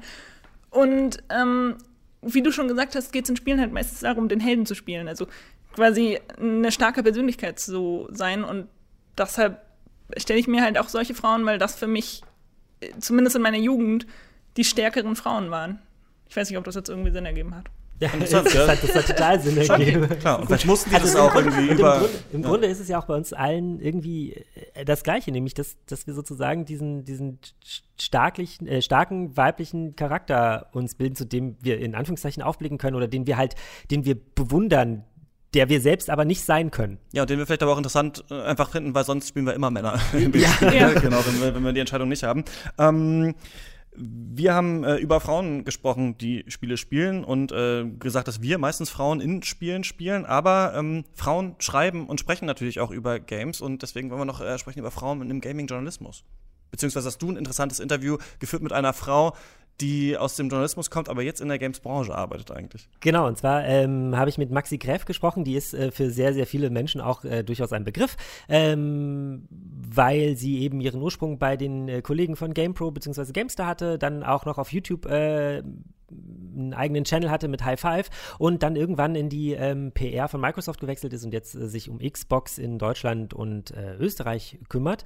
Und ähm, ja, die äh, habe ich, hab ich mal gefragt, wie das denn eigentlich so ist. Und was wir vorher zum Interview noch kurz sagen müssen, ist, du klingst ein bisschen komisch. Ja, weil ich mich in einem großen Raum aufgezeichnet habe und ähm, mein Mikrofon tatsächlich auch ein bisschen weiter weg war, als das bei Maxi sozusagen der Fall ist. Und ähm, deswegen halle ich ein bisschen, aber die Interviewpartnerin, die klingt hervorragend.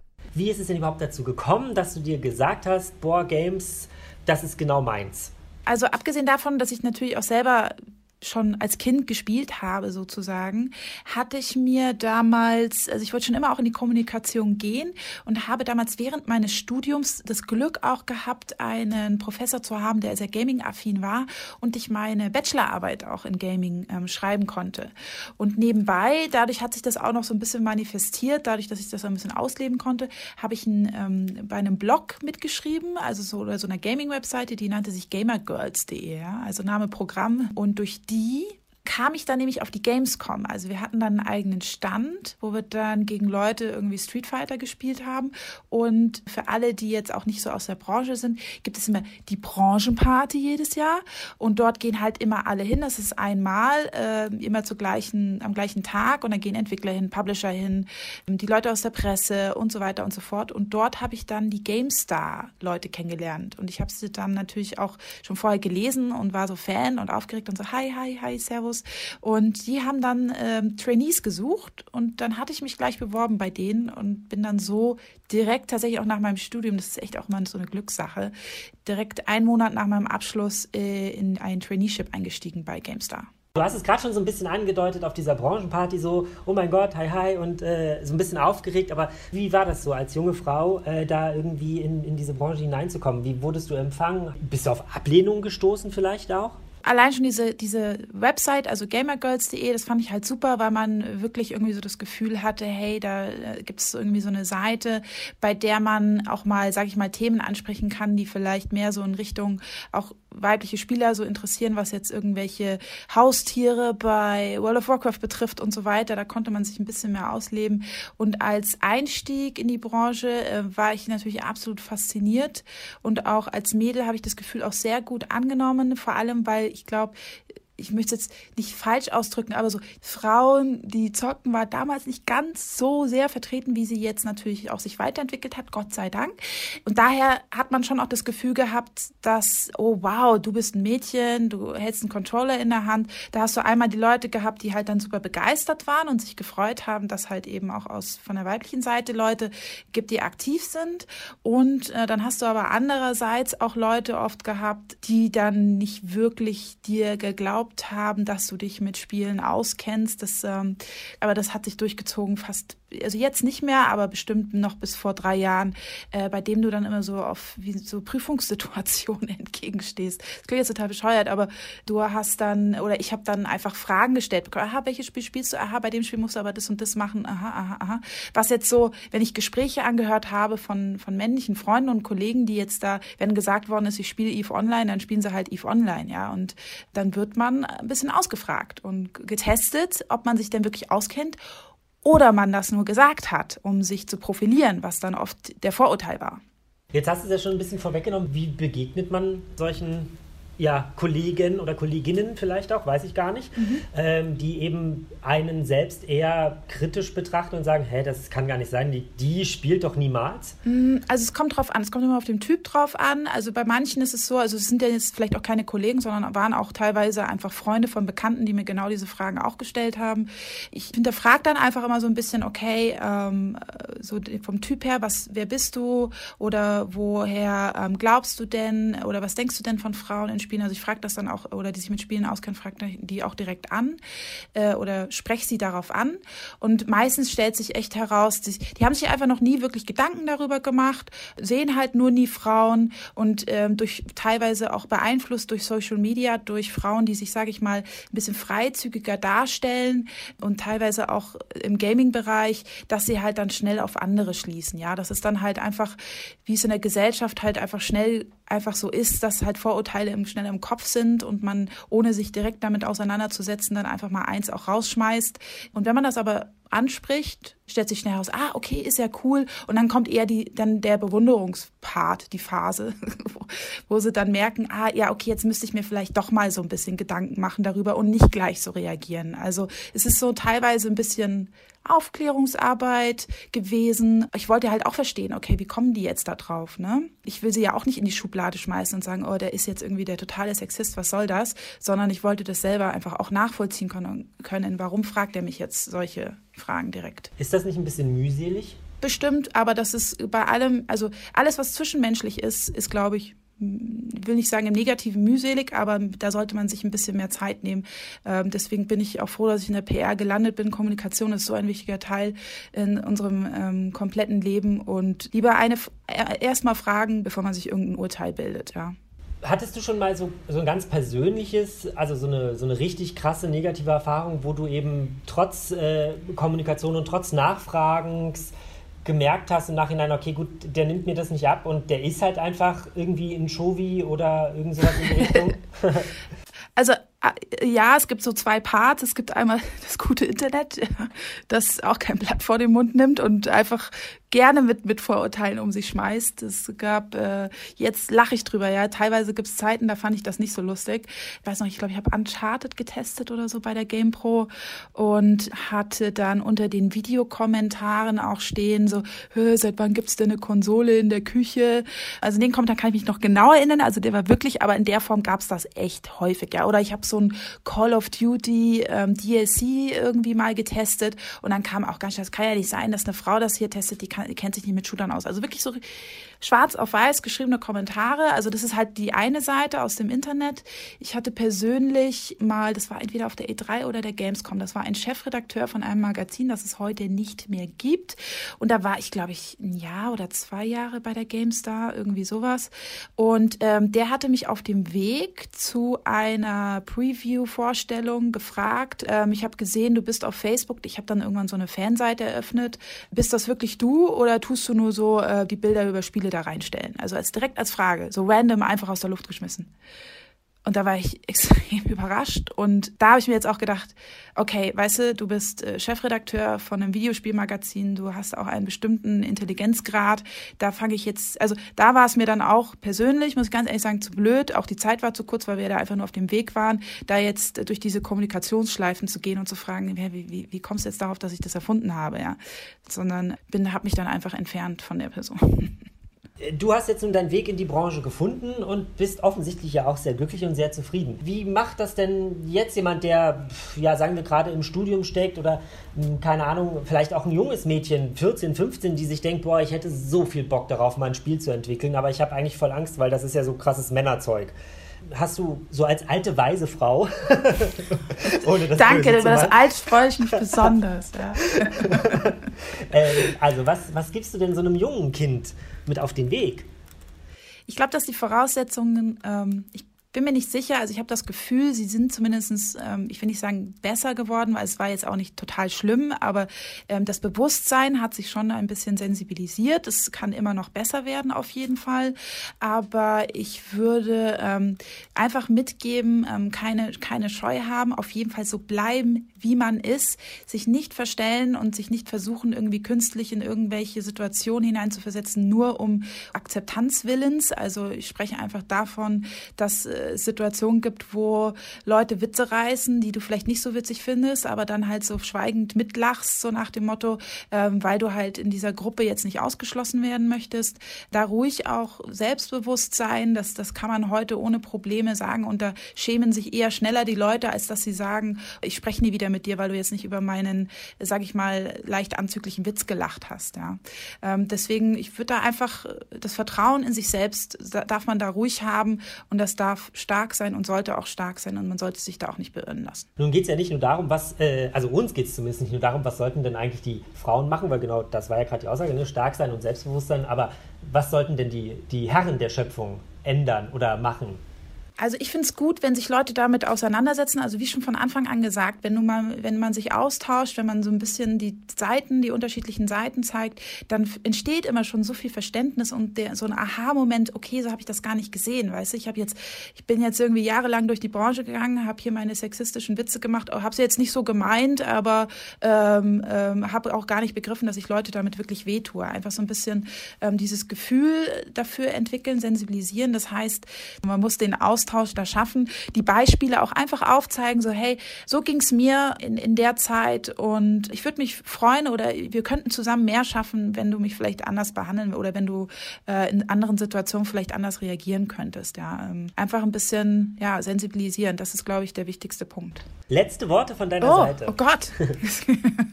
ja, also vielen Dank auf jeden Fall, dass, dass wir zu dem Thema reden können. Ich möchte auch an dieser Stelle auf jeden Fall euch danken, dass ihr euch dem Thema widmet, weil das hast du halt nicht oft. Das ist ein unangenehmes Thema. Es bekommt oft mehr Hass mit als Verständnis, weil viele Leute sich angegriffen fühlen als erstes. Deswegen danke, dass, dass wir darüber reden konnten. Danke, dass ihr auch was dazu macht. Das finde ich, ähm, sollten viele, viele weitere Medien machen. Und ähm, an alle Mädels da draußen, geht in die Spieleentwicklung, geht in die Spielebranche. Und äh, falls wer irgendwelche Fragen hat, kann er mich gerne auch auf Social Media erreichen. Ich helfe immer aus mit meinen Erfahrungen. Ja, soweit Maxi Gräf im Gespräch mit mir und und äh, direkt eine Frage an äh, Lisa. Welches Spiel würdest du denn Frauen, Mädchen empfehlen, dass sie spielen sollten, um etwas zu lernen, aber nicht im Serious Game Sinne? Tatsächlich würde ich gar kein spezielles Spiel im Allgemeinen empfehlen. Ich mache meine Empfehlungen nämlich relativ geschlechtsneutral und ich empfehle halt immer Spiele, die ich cool finde oder die ich nicht so cool finde, sage ich dann halt, das ist nicht so cool. Ähm, deshalb würde ich auch eher sagen, spielt einfach, was euch gefällt, spielt einfach, was euch anspricht, egal was die anderen zu euch sagen, ob sie jetzt sagen, Call of Duty ist nichts für Mädchen oder ähm, ihr müsst als Mädchen unbedingt Life is Strange spielen und nichts anderes. Ähm, weil ich habe halt damals auch mit Beat'em Ups angefangen, was halt für Mädchen relativ untypisch ist, aber wir hatten halt dieses Beat'em Up, Tekken, und deshalb habe ich es gespielt. Und genau so würde ich es mir eigentlich auch für sehr, sehr viele andere Mädchen wünschen, dass sie halt nicht äh, dem Klischee entsprechen und, keine Ahnung, Animal Crossing spielen oder die Sims, sondern halt das, was sie wirklich anspricht. Oder eben Animal Crossing und die Sims. Wenn sie es anspricht. Sie es anspricht. Richtig. Das ist natürlich auch das würde ich ja niemandem verbieten. Genau, es müssen ja auch nicht alle Spiele eine Frau als Hauptcharakter haben und irgendwie auch sich darum drehen, so, aber es wäre cool, wenn es äh, mehr gäbe, die so, so sind. Ähm, super interessantes Gespräch, fand ich. Und ähm, da würde ich dich auch nochmal direkt gleich fragen wollen, Lisa, wie ist es denn eigentlich bei dir jetzt so, äh, hier bei Giga Games, denn man hat es jetzt gerade gehört bei Maxi Gref, als Frau in der Branche, irgendwie kriegt man da schon immer einen mit und muss sich quasi eine Haltung auch irgendwie aufbauen. Dagegen hat man so gemerkt. Ne? Also irgendwie kommt man nicht umhin, auch wenn man cool ist und das anspricht und so weiter. Ähm, was machst du so für Erfahrungen in der Richtung? Also bei mir ist es tatsächlich so, ich weiß jetzt nicht, ob es daran liegt, dass ich einfach wesentlich kürzer in der Branche bin. Also ich bin jetzt seit zwei Jahren in der Branche. Äh, oder dass es einfach daran liegt, dass es ich die richtigen oder die falschen oder was auch immer Leute getroffen habe. Bei mir ist es in der Branche tatsächlich so, dass wenn ich jetzt hier auf Arbeit komme, auch schon von Anfang an oder auf ein Event gehe oder so, dass nie jemand hinterfragt, warum jetzt ich da bin. Oder dass mich auch nie jemand fragt, hm, ah, aber wo ist denn jetzt der Stefan, der dann den richtigen Test für uns schreibt? Sondern ich bin halt eine Redakteurin und das weiß auch jeder. Und deshalb fragt in der Branche selbst da jetzt niemand groß nach, weil und wenn, jetzt, wenn hier jemand im Haus sind, danach fragen würde, warum dir so, dann äh, stünde ich da aber auf dem Tisch und würde rumbrüllen oder sowas. ähm, ja, aber es gibt natürlich so kleine Situationen. Also bei mir ist es halt total oft, ähm, dass ich das am Telefon feststelle, wenn jetzt Stefan nicht da ist und der Kollege Alex vielleicht auch nicht da ist und ich halt so als einzige um das Telefon herum sitze äh, und dran gehe, dann war das früher sehr, sehr häufig so, dass ähm, halt ganz normal begrüßt wurde, ich dann gesagt habe, ja, nee, Stefan ist nicht da, wenn er nachgefragt wurde und dann hieß es ganz schnell, ach so, okay, ja, dann tschüss. Ähm, und ich habe das dann so ein bisschen hinterfragt und fand das halt total komisch, weil wenn Alex dran geht, wird immer alles sofort ihm gesagt und der ist halt in der gleichen Stellung wie ich, deshalb ist es halt so ein bisschen hm. Äh, und habe dann mal angefangen, nicht zu sagen, ja, die sind nicht da, sondern zu sagen, ja, die sind nicht da, aber ich bin die Vertretung. Und prompt wurde mir halt geantwortet. Also ich unterstelle da noch nicht mal irgendjemandem einen bösen Willen oder so, dass sie es mir nicht zugetraut hätten oder so. Ich glaube halt einfach, dass die meisten in dem Moment gedacht haben, ich bin die Empfangsdame, weil das halt so ein klassisches Rollenspiel ist, ja, äh, Rollenspiel, ja klar, äh, Rollending ist quasi, dass ähm, die Frau halt am Empfang sitzt oder solche Sekretärinnenrollen hat und Männer halt in der Führungsposition sitzen oder in der Angestelltenposition quasi sitzen. Ähm, ja, und das habe ich so ein bisschen bemerkt. Aber ich, wie gesagt, ich möchte halt niemandem irgendwie eine böse Absicht dahinter unterstellen, sondern ich glaube, das ist halt einfach in den Köpfen der Menschen so drin. Also sollte uns jemand anrufen und dort eine Frau ans Telefon gehen, ist es sehr wahrscheinlich Lisa Fleischer oder eine andere Kollegin, mit der man ganz genauso reden kann, wie man es mit uns tut. Wie ist es bei ähm, so Videos und Let's Plays und sowas? Hast du das Gefühl, du wirst da irgendwie anders behandelt, vielleicht von den Leuten, die das gucken, als, als deine männlichen Kollegen? Äh, da ist es tatsächlich irgendwie krass. Da kriege ich enorm viel, nicht mal nur negatives Feedback, sondern so komisches Feedback, weil ähm, total oft wird gesagt, dass meine Stimme entweder total krass aufgeregt oder total hektisch oder total quietschig oder so klingt oder im Gegenteil dann, äh, dass sie total langweilig klingt und total desinteressiert und ähm, von meinem eigenen Gefühl hätte ich jetzt eigentlich gesagt, ich habe eine relativ, also weder hohe noch krass tiefe Stimme. Aber Männer nehmen das wohl irgendwie anders wahr, keine Ahnung. Mhm. Ähm, und es ist auch oft so, ich habe zum Beispiel vor kurzem mit ähm, meiner Kollegin Camila ein Let's Play ähm, aufgenommen zu A Way Out und da kam enorm oft drunter, Frauen, die spielen und hä, ja, die haben doch keine Ahnung davon und das fand ich dann halt auch wieder heftig, weil vor allem, wenn halt Männer ein Video aufzeichnen, geht es meistens ums Spiel sobald ich irgendwo in einem Video auftauche, geht es um mich und nicht mehr um das Spiel. Und das fand ich halt auch irgendwo schade, weil ich habe ja die gleichen Botschaften wie die Männer. Ich bin da ja nicht einfach, um meine Möpse reinzuhalten in die Kamera, sondern halt, um Informationen zu verbreiten. Und das, habe ich auch irgendwo ähm, äh, äh, gelesen, dass ähm, wenn quasi Spiele failen, weil eine Frau in der Hauptrolle ist, wird ganz oft dann die Frau verantwortlich gemacht. Da wird dann gesagt, ja, das ist, weil wir eine Hauptcharakterin hatten und das kommt ja nicht gut an, anstatt zu sagen, okay, das Spiel war vielleicht auch einfach scheiße. Ne? Also es ist dann interessant, dass du auch, dass du dann verantwortlich gemacht wirst direkt irgendwie so, ne? weil du eine Frau bist. Ja, es, ähm ja, es ist auch ein bisschen merkwürdig. Also ich habe manchmal ein bisschen das Gefühl, gerade bei, ähm, bei Videos, aber im Allgemeinen, wenn wir uns im Internet bewegen und äh, von Internetkommentaren sprechen, es so ist, dass äh, vor allem äh, Frauen betrachtet werden als, naja, ja, wie du sagst, als wären sie für das alles verantwortlich und man kann sie ja direkt angreifen. So, also ich weiß nicht, ob das so ein, so ein unterbewusstes Denken ist, das ist eine Frau, es ist schwache Geschlecht, da kann ich das ruhig sagen. Also der, so, der, der haue ich das einfach ins Gesicht. Ähm, und bei einem, bei einem Mann würden sie sich das halt vielleicht nicht trauen, weil da eben eventuell auch so ein Konter kommen kann. Also, ne, ist ja auch so eine Frage der Sozialisierung, wo kommen die Menschen her? Äh, was haben die in ihrer Jugend eigentlich gelernt, wie man mit Frauen umgehen kann, darf, soll, muss? ähm, und äh, das nie hinterfragt und äh, das lassen sie jetzt halt eben auch raus. Und wir kriegen es ab. Ach so, was ich auch noch, was ich gerade eben vergessen habe, was auch noch sehr oft äh, vorkommt, dass ich quasi auf meine äußerlichen Attribute reduziert werde, dass halt äh, oft geschrieben wird, boah, die sieht voll geil aus, boah, die hätte ich voll gerne als Freundin oder so. Oder dann im umgekehrten Sinne, ja, die Inhalte sind ja ganz gut, aber sie spricht mich jetzt überhaupt nicht an. Halt denk, Warum überhaupt ja, der Kommentar? darum geht's auch nicht. Aber naja. Ja, kenne ich auch ganz viel bei so, bei so Gaming-Videos, wenn, wenn Frauen das machen, ob es bei IGN ist oder Rocket Beans oder so, dass dann immer, wenn da eine Frau ist, dann äh, unten die Kommentare sind, ja. wer, sie, wer in sie verliebt ist oder nicht oder sie als Freundin hätte und sowas und bei Typen halt Mein, mein Lieblingskommentar, gerade irgendwie drei Stunden alt aus einem, äh, unter einem unserer aktuellen Videos auf dem YouTube-Kanal. Like für die sexy Moderatorin. ja, oh. danke, aber. Da muss ich dazu sagen, ich habe tatsächlich auch einen Lieblingskommentar, der aber in die positive Richtung geht, weil vor kurzem hat jemand unter eines dieser Way-Out-Videos ähm, geschrieben, Frauen, die zocken. Und kurze Zeit später hat jemand drunter kommentiert, das fand ich genial, Wasser ist nass. Also so, das war einfach der ja. beste Kommentar, den man drunter hätte machen können. Und dafür auch nochmal danke für diesen Kommentar. Ich habe mich sehr gefreut. Ähm, und um da gleich einzuhaken, es gibt halt tatsächlich unter meinen Artikeln auch sehr, sehr viele, also gerade unter den Artikeln bei YouTube jetzt nicht ganz so oft, aber ähm, bei dem, was ich schreibe, gibt es sehr, sehr oft positive Kommentare, auch gerade wenn es um Themen geht, wie ähm, Frauen in Spielen oder wie werden Frauen in Spielen dargestellt, weil ich darüber auch relativ viel schreibe.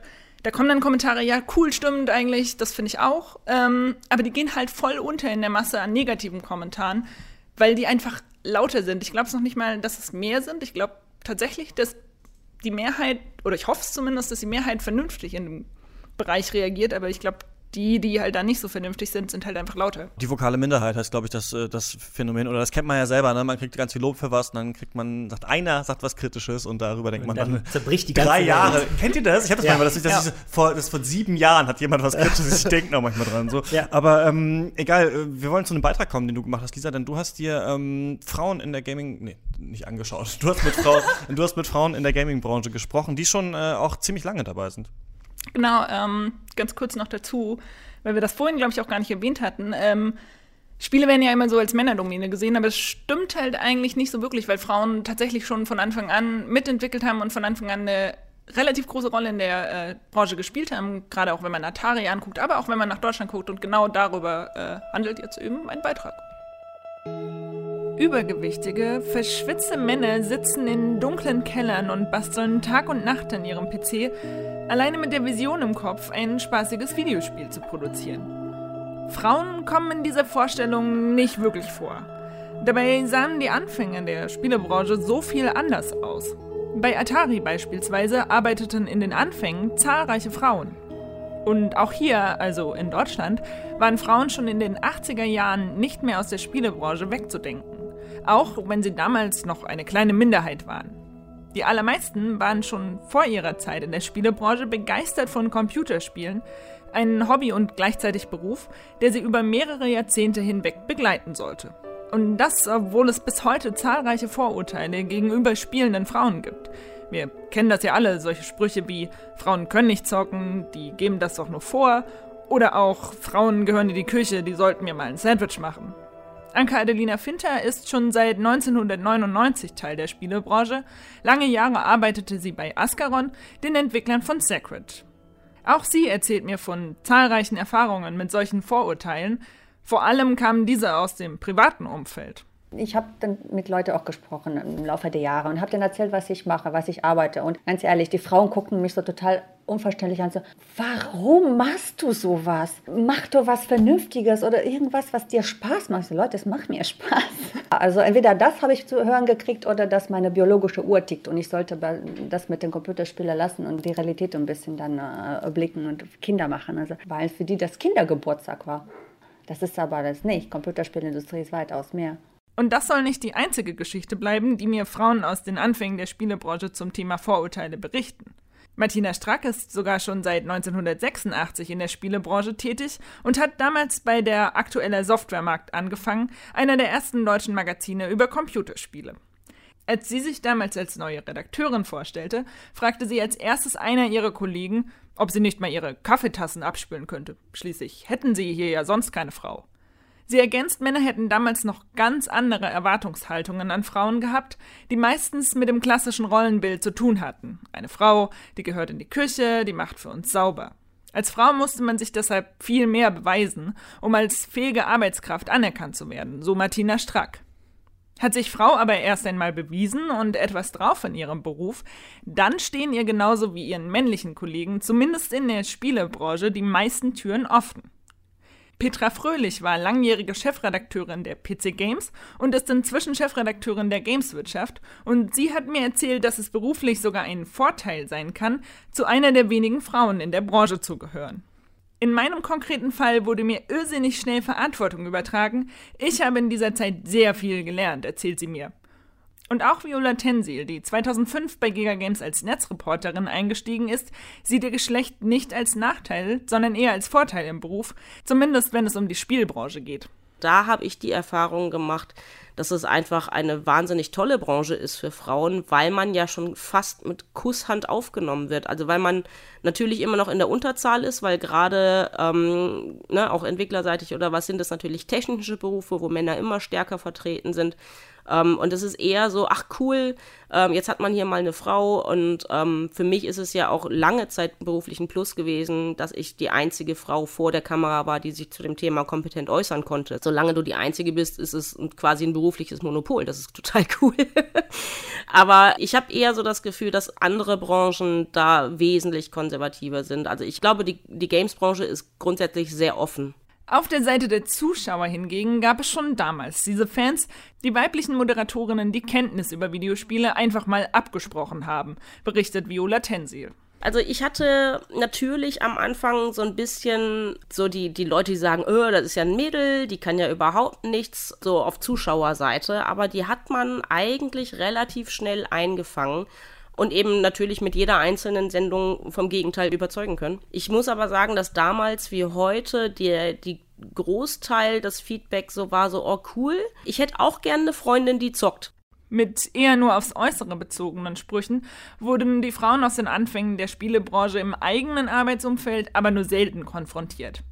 Vor allem im Entwicklerbereich waren die Mitarbeiter einfach viel zu schüchtern, um solche Sprüche zu äußern, erzählt Anka Adelina Finter, die damals Grafikerin für Ascaron war. Das sind wirklich ganz liebe, schüchterne Jungs und äh, wenn sie mal einen Witz machen, dann haben sie dann, da sind sie richtig aus sich rausgegangen.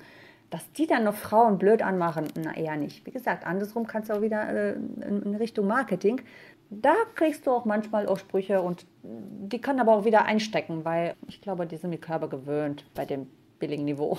Und Christiane Hesse, die 1997 als Localizer für Videospiele begann und sich inzwischen selbstständig als Übersetzerin gemacht hat, ist der Meinung, dass solch ein Spruch sowieso nur mit dem dazugehörigen Kontext als sexistisch oder eben nicht sexistisch eingeordnet werden kann wenn ich in einer Firma bin, wo die Strukturen so sind und die Gesamtatmosphäre so ist und die Unternehmensphilosophie es im Endeffekt auch durchblecken lässt, dass du als Frau da auf die Dauer keinen Fuß auf den Boden kriegst, dann ist so eine Bemerkung anders zu bewerten, als wenn du insgesamt eine Firma hast, die in der Hinsicht fortschrittlicher und gleichberechtigter auch tatsächlich agiert.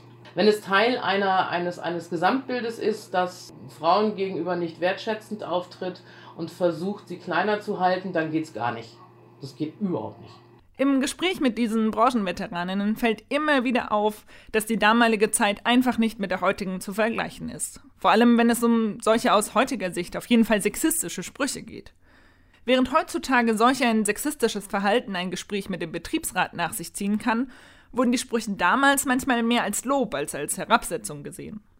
Allgemein findet Anka Adelina Finter, die inzwischen im Support für Computerspiele bei Mac Support arbeitet, dass Frauen nicht nur in der Gamesbranche, sondern insgesamt in der kompletten Arbeitswelt tougher sein sollten. Ganz ehrlich, diese Opferrolle steht uns nicht. Unsere Mütter haben ihre BHs verbrannt, die haben keine Unterschrift gesammelt. Tut irgendwas, wenn ihr merkt, dass irgendwas nicht stimmt, aber lasst euch Eier wachsen und macht den Mund auf. Und nein, wir kommen nicht weiter mit Formulare, dass wir die umschreiben. Wir kommen weiter, indem wir das sagen, indem wir das erleben und selbst vorleben. Schließlich bietet vor allem die Spielebranche so viel mehr für die Mitarbeiter und Mitarbeiterinnen. Neben den Aufstiegschancen loben meine Gesprächspartnerinnen vor allem die positive Arbeitsatmosphäre. Häufig war man untereinander befreundet und nach der Arbeit wurde oft noch zusammen gezockt. Und vielen Überstunden an, dann sorgte zumindest der Chef von Anka Adelina Finter für einen entsprechenden Anreiz. In Form von Pizza. wir hatten so rote Backen und total vertieft in das, was wir gemacht haben. Irgendwann so guckst nach oben und denkst so, wow, warum ist dunkel draußen? Oh, ähm, eigentlich müsste ich nach Hause. Wie spät haben wir es? Oh mein Gott. Ähm, ja, okay, äh, dann fahre ich mal los. Es war keine Arbeit, nicht wirklich, nicht die ganze Zeit. Ob diese Leidenschaft bei der Arbeit die Überstunden und die teilweise schlechte Bezahlung rechtfertigt, die in der Spielebranche zumindest bei vielen Unternehmen an der Tagesordnung steht, das muss jeder für sich selbst entscheiden. Für die deutliche Mehrheit der Frauen aus den Anfängen der Spielebranche, mit denen ich jetzt gesprochen habe, steht zumindest fest, sie bereuen ihren Einstieg in den Videospielbereich keinesfalls und würden ihre Entscheidung sogar aus heutiger Sicht noch einmal treffen. Soweit, Lisa, äh, dein Beitrag. Ähm, warst du überrascht, dass die dann doch auch viel Positives erzählt haben? Hättest du eher gedacht, sie sagen, früher war das alles furchtbar als Frau in der Gaming-Branche?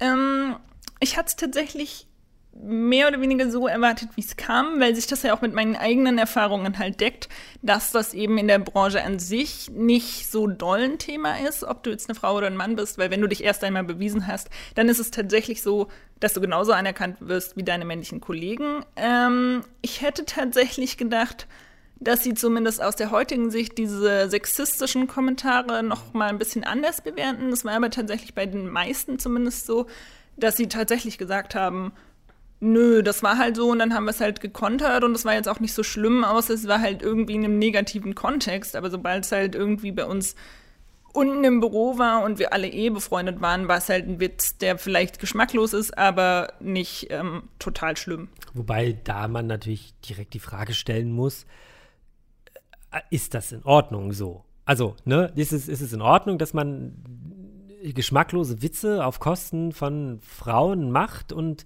weil man aber befreundet ist, lachen halt alle mit. Ja, also das ist, das ist, das ist eigentlich, das ist ja auch, das ist ja eigentlich das Problem am Sexismus sozusagen. Ja. Auch interessant, dass die dann auch jetzt quasi Jahre nach diesen Witzen das noch wissen, also damals dann mitgelacht haben und dann jetzt zu sagen, so ja, das war was, aber das und hat man dann und, irgendwie und, ertragen müssen. Genau, ne? genau, das ist nämlich der, also das ist ja dann, also gefühlt, ich habe ja nicht, ich habe die Interviews nicht geführt, aber gefühlt ist es halt eben eher so ein, so ein Ertragen müssen. Und ähm, Maxi, mit der wir ja vorhin auch gesprochen haben, die hat ja für Giga Games auch eine Kolumne geschrieben, die übertitelt ist mit Ich war selbst sexistisch und beschreibt genau solche Situationen in dieser Kolumne. Ähm, und kommt halt auch zu dem Schluss, dass eigentlich genau das halt das Falsche ist, also dieses, dieses Akzeptieren, sondern nicht mitlachen. Gleich sagen, hey, äh, dein Spruch gerade war einfach total dumm. Also das Ding ist halt erstens, ähm, es ist halt schon relativ lange her und ich glaube, damals gab es halt das Bewusstsein gar nicht. Deshalb haben sie in dem Moment, als es damals passiert ist, das auch noch gar nicht reflektiert, weil sie es noch gar nicht konnten, weil das Thema halt noch nicht so groß war. Und zweitens haben sie aber auch nicht mitgedacht, zumindest die meisten, die darüber wirklich erzählt haben, haben nicht mitgedacht, sondern einfach einen äh, Kessenspruch sofort gekontert, damit das Thema halt aus der Welt ist. Und sie haben halt nicht gesagt, boah, das ist jetzt aber schon ein bisschen daneben, sondern sie haben halt direkt äh, einen Spruch ähm, gekontert, worauf der Typ dann nichts mehr erwidern konnte und dadurch war es aus der Welt. Also sie haben es nicht klein geredet, sondern haben halt ganz anders reagiert, als man aus der heutigen Sicht reagieren würde. Ich fand noch zwei Sachen interessant. Einmal, dass es ähm, viele Vorurteile auch von Frauen gab, kam in, in dem Beitrag. Also wir haben ja, reden ja dann oft über Männer und wie könnten sich die Männer ändern und wie reagiert man auf die. Aber ich fand auch interessant, dass halt viele Frauen sagen, okay, was machst du eigentlich äh, mit Gaming? Was soll der Kinderkram? Ne? Irgendwie, das fand ich, das fand ich ganz interessant eigentlich. Ja, also ich kann das noch nicht mal so krass kommentieren. Ich kann nur sagen, dass es mir tatsächlich selber auch äh, so ging. Also nicht, dass ich das zu anderen gesagt hätte. Äh, aber ich habe als Kind keine Konsole bekommen und auch kein Handheld bekommen, bis ich 14 war, weil meine Mutter gesagt hat, das ist nichts für Frauen, das ist nur was für Jungs. Und ich musste dann halt immer bei meinem Halbbruder mitspielen, weil der hat das Ganze bekommen. Also es war nicht irgendwie so, dass es bei uns einfach per se in der Familie verrufen war, sondern, äh, verrufen? Na egal. Verboten. Ja, genau. sondern dass halt nur wir Mädchen damit nicht spielen sollten, durften. Später ging es dann, weil ich habe dann, also ich habe halt, ähm, seit ich das entdeckt habe, und das war, glaube ich, so mit zwei, drei, ähm, habe ich halt meine Mutter bearbeitet, dass ich sowas bekomme und mit 14 war es dann soweit und da hat sie es dann auch akzeptiert, aber es hat halt sehr, sehr lange bei ihr gedauert und ich kann mir halt vorstellen, dass es bei sehr, sehr vielen Frauen in ihrer Generation auch so ist. Habe ich auch äh, gelesen, dass das auch ein Weg für viele Frauen zum Gaming ist, es dann über die Konsole des Bruders oder über die Konsole, die der Vater gekauft Der Vater kauft die Wii und dann äh, zockt aber die Tochter und sowas. Ne? Und das, ähm, solche Wege gibt es auch. Ja. Ganz faszinierend bei uns ist es quasi genau, zumindest in meiner Familie, also ich bin da jetzt ausgenommen, weil ich relativ früh ausgezogen bin und meine Schwester noch lange zu Hause gewohnt hat, weil sie sehr viel jünger ist als ich. Äh, da war das aber quasi genau umgekehrt. Sie wollte unbedingt einen 3DS haben, hat den dann halt auch bekommen mit diesem Hunde-Nintendogs-Spiel. Ähm, und irgendwann hat sie, sie meine Eltern dann so weit geklopft, dass sie halt auch noch eine Wii sich gekauft haben und darüber dann sozusagen meine Eltern halt, was ich vorhin gesagt habe, ne, meine Mutter wie Tennis spielend auf der Couch oder davor, wie auch immer, äh, sozusagen darüber dann eben meine Eltern angefangen haben, sich mit, mit Gaming auseinanderzusetzen. Ja, wie gesagt, bei meiner Mutter kam das dann später auch noch mit dem DS, äh, mit dem sie dann Englisch lernen konnte. Und da hat sie dann auch äh, so gemerkt, oh, das ist gar nicht so doof. Äh, und hat uns dann auch ähm, erlaubt, eine PS2 zu kaufen und eine Wii zu kaufen. Das war aber alles schon kurz bevor meinem, äh, kurz vor meinem Auszug. Also davon habe ich nicht mehr ganz so viel mitbekommen. Aber das um, ja, war ein bisschen schade für mich. Ähm, aber ja, es kam dann halt irgendwann. Also ich glaube halt bei vielen Frauen ist das auch so ein Unwissen. Also sie haben sich halt damit noch nie beschäftigt und deshalb finden sie es doof, aber sobald sie es ähm, dann doch mal angehen, merken sie es gar nicht so doof. Das führt dann auch zu diesem großen Prozentsatz, von dem wir gesprochen haben, ähm, der Gamerin. Denn ja, meine Mutter hat auch irgendwann dann äh, Gameboy gespielt und meine Oma ähm, zockt hier so Mahjong zum Beispiel am, am PC. Ähm, eine Sache, die ich noch ansprechen wollen würde, du hast gerade gesagt, wir haben über Sexismus in der Branche gesprochen wo du auch gemeint hast, Lisa, jetzt ist die Aufmerksamkeit einfach heutzutage viel größer und es ist ja ähm, gerade in der Filmbranche ne, und sowieso in der Gesellschaft, Hashtag MeToo liest man irgendwie überall. Das heißt, es ist größer und da gab es ja auch so ein paar Fälle auch in der Gaming, Quantic Dream zum Beispiel, da wurde jemand äh, beschuldigt, dann bei IGN musste jemand gehen. Ähm, es gibt diese ganze Gamergate-Sache, das wollte ich jetzt mal ansprechen. Es gibt, ich habe das Gefühl, es gibt noch nicht den Riesen Skandal, der dazu geführt hat, dass ganz viel aufgedeckt wird, aber das Thema ist irgendwie angekommen, oder? Also ich glaube halt, dass das in der Games-Branche auch ganz, ganz schwierig ist, dass es so einen Riesenskandal gibt wie in der Filmbranche, weil in der Games-Branche gibt es halt viel, viel weniger Personalities. Also es gibt halt die Spielcharaktere, aber die sind jetzt auch keine echten Menschen, die irgendwelche krassen Fehler machen können, sondern da sitzen halt Entwickler und die haben vielleicht für den Normalverbraucher auch nicht wirklich so einen Namen. Und ich glaube, da ist es halt deutlich, deutlich schwieriger, darauf aufmerksam zu machen. Außerdem gibt es halt immer noch das Problem, dass in der Spielbranche, glaube ich, 23 Prozent Frauen arbeiten. Mhm. Äh, und da ist es dann halt auch noch mal schwieriger, bei so einer krassen Mehrheit von Männern darauf so krass aufmerksam zu machen, glaube ja, ich. Tatsächlich, das ist eigentlich ein guter, ein guter Punkt. Tatsächlich ist sind die Menschen, die die Spiele machen, keine so schillernden Figuren, wie es eben zum Beispiel ein Regisseur von einem Film ist. Ne, weil manche Menschen gehen ja auch nur ins Kino, um einen Film von Regisseur XY zu sehen. Ein Schauspieler ist dann vollkommen egal. Gibt's wenige, ne? David Cage oder sowas. So, und, ja. Äh, und In der Games-Branche weniger. Und das gibt's halt bei der Games-Branche nicht. Es wäre aber was anderes, würde sich das jetzt eben herauskristallisieren, dass es zum Beispiel bei einem Streamer oder irgendwie sowas äh, plötzlich sich herausstellen würde, dass der oder sie, es gibt ja auch, gibt ja auch Sexismus unter Frauen sozusagen, ähm, also dass die, die Person ähm, ja, da Grenzen überschreiten würde und daraus sich dann sozusagen der Skandal entwickelt, weil die schillernden Personen, die wir eben in der Branche halt hauptsächlich haben, die in der breiten Masse bekannt sind, sind eben eher die, die Streamer und weniger die Entwickler. Es gibt natürlich auch schillernde Entwickler und so weiter oder große Firmen, bei denen das auch irgendwie zu einem zu einem Skandal führen würd, würde, aber wie du halt sagst, es ist halt eben Quantic Dream und nicht EA oder, ja. oder Microsoft. Ich muss aber auch nochmal meine Worte kurz äh, revidieren. Also ich meine, ich meinte auch vor allem, nachdem MeToo so groß war mhm. in den mhm. Medien, gab es Quantic Dream und IGN. Das sind die Sachen, die ich so äh, gesehen habe. Vielleicht gab es noch äh, kleinere Fälle. Natürlich ist dieses Gamergate um Anita Sarkeesian natürlich ein Riesenfall gewesen, der auch Auswirkungen hatte. Und ähm, es ist, glaube ich, auch kein Wunder, dass danach dann so viele auch coolere Frauencharaktere zum Beispiel geschrieben wurden, nachdem ja. Anita Sarkeesian diese Reihe gemacht hat, Trope, Tropes vs. Women, wo sie erklärt hat, wie schlecht Frauen immer äh, geschrieben ja. sind. Also ich glaube, das hatte schon wirklich krasse Auswirkungen. Aber, aber vor allem ist ja. das halt auch einfach ein, das ist halt wirklich ein Thema, das ist so riesig groß. Also alleine die Sache eben Tropes versus Women, das müsste man ja einfach nochmal separat erklären. Also das ist halt so. Genau, das kann Dafür fehlt uns, glaube ich, die Zeit. Das kriegen wir nicht runter, ja. Ganz, ganz kurz, ähm, was mir gerade noch aufgefallen ist, und da kenne ich mich leider zu wenig in der Filmbranche aus, ob es das auch schon mal gab, aber in der Games-Branche ganz, ganz viele große Unternehmen wie Microsoft, Facebook, Google äh, engagieren sich ganz, ganz stark inzwischen dafür und auch äh, EA, BioWare und so,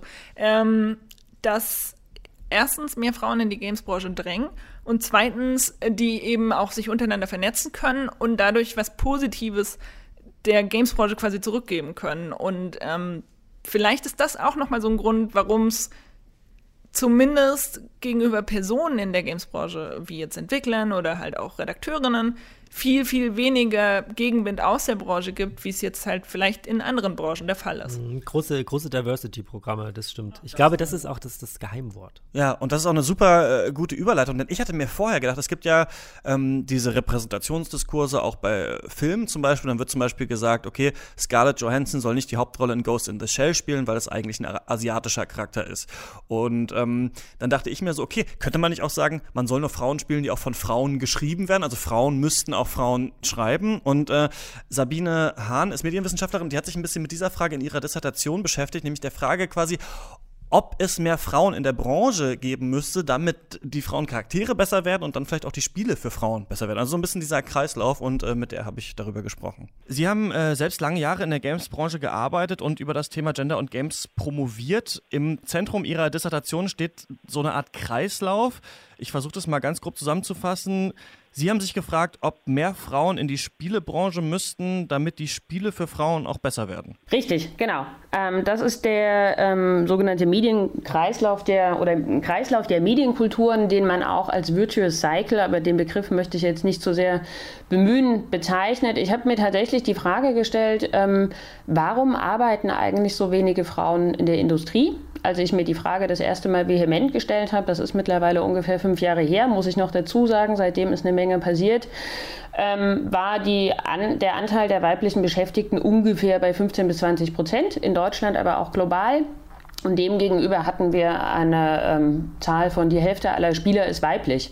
Und das hat bei mir einfach die Frage aufgeworfen, woran liegt das? Wenn die Hälfte aller Spieler weiblich ist, warum haben nicht mehr Frauen Interesse daran, in der Spieleindustrie zu arbeiten? Klingt ja so, als gäbe es dann da eine Lücke, ne? Wenn genau die Hälfte aller Spieler ist weiblich, aber dann nur 25 Prozent in der, in der Industrie. Also passt ja irgendwas nicht. Einerseits richtig, andererseits bin ich durchaus auch immer Stimmen begegnet und ähm, finde, die haben auch ihre Berechtigung, die da sagen, es gibt auch andere Branchen, wo die Hälfte der Konsumenten männlich oder weiblich ist und trotz alledem die Geschlechterbeteiligung in der Branche nicht äquivalent dieselbe ist. Ähm, was mich allerdings irritiert oder frappiert hat, ist, dass wir zum Beispiel im Buch- und Verlagswesen 40 Prozent plus weibliche Angestellte haben, auch in der Musikindustrie und in anderen Kreativbranchen. Und aus meiner Perspektive gehört die Spieleindustrie am ehesten zur Kreativbranche und insofern ähm, habe ich wenige schlüssige Argumente gefunden, warum gibt es eigentlich so wenige Frauen in dieser Industrie. Und bei meinen Recherchen bin ich auch darüber gestolpert oder darauf gekommen, ähm, dass diese Frage eine relativ alte schon ist. Also seit Anbeginn der Games-Industrie ähm, hat sich das so mitgezogen, dass immer wieder gefragt wurde, warum haben wir eigentlich so wenig Frauen in den Unternehmen? Und warum? Die Frage würde ich sehr gerne monokausal und sehr simpel in zwei Sätzen beantworten. Allein ist es ein bisschen komplexer. Ähm, dieser Kreislauf, den, den wir angesprochen haben, ich habe versucht, ähm, die Gründe, die ich auf unterschiedlichen Ebenen gefunden habe, so ein bisschen zusammenzupacken. Ähm, ich habe mir überlegt, vielleicht macht die Darstellung ähm, von Charakteren innerhalb der Spiele, die ästhetische und auch die narrative Darstellung, irgendwas mit den Rezipienten, das heißt die Ästhetik in den Games. Ich habe überlegt, ob das Angebot, also welche Arten von, von Spielen bzw. Genre werden den weiblichen Konsumenten ähm, überhaupt angeboten, macht das was mit den, mit den Spielern. Ich habe mir auch natürlich ähm, angeschaut, ähm, gerade auch weil ich selber sehr viel Erfahrung mitgebracht habe, unter welchen Bedingungen arbeiten eigentlich Frauen und Männer in den Unternehmen der Spieleindustrie. Ähm, und habe versucht, das übereinander zu legen und ich habe unterschiedliche Ursachen gefunden. Ein paar davon sind zum Beispiel es gab lange keine dezidierten Ausbildungen, die für die Spieleindustrie qualifiziert haben. Das haben wir erst seit ungefähr zehn Jahren. Und in diesen Ausbildungsgängen ist der Anteil an Frauen ähm, erst allmählich gewachsen. Es gibt eine interessante Zahl, ähm, die zwar schon ein bisschen älter ist, aber die gesagt hat, eine Studie von Lizzie Hayes, die gesagt hat, 75 Prozent der Frauen, die überhaupt in der Games-Industrie arbeiten, die sind in sogenannten nicht technischen Bereichen, das heißt nicht im Game Programming oder in der Entwicklung. Da tut sich aber eine ganze Menge. Das war aber vor 10, 15, 20 Jahren noch nicht so. Des Weiteren gibt es eine sogenannte Sichtbarkeitsproblem der Spieleindustrie, das meiner Meinung nach ähm, ziemlich in Arbeit ist. Also dass selbst ähm, Frauen oder junge Mädchen, die spielen, nicht, gar nicht erst auf die Idee kommen, dass man in der Spieleindustrie auch seinen Broterwerb finden kann und dann da ähm, ein Berufsleben oder eine Karriere ansteuert. Ähm, Es gibt tatsächlich aus der Organisationssoziologie einige Aspekte, ähm, die was damit zu tun haben, wie geht es eigentlich den Frauen in den Unternehmen der Spieleindustrie. Da gibt es auch einige empirische Studien dazu. Auch das hat aus meiner persönlichen Überzeugung was damit zu tun, warum es so wenige Frauen gibt. Und schlicht und ergreifend ist aus meiner ähm, Warte auch das Interesse der Spieleindustrie selber an den jungen Frauen ähm, noch gar nicht so sehr alt, dass sie sich besonders um Frauen auch bemühen. Das passiert aber seit einigen Jahren mittlerweile.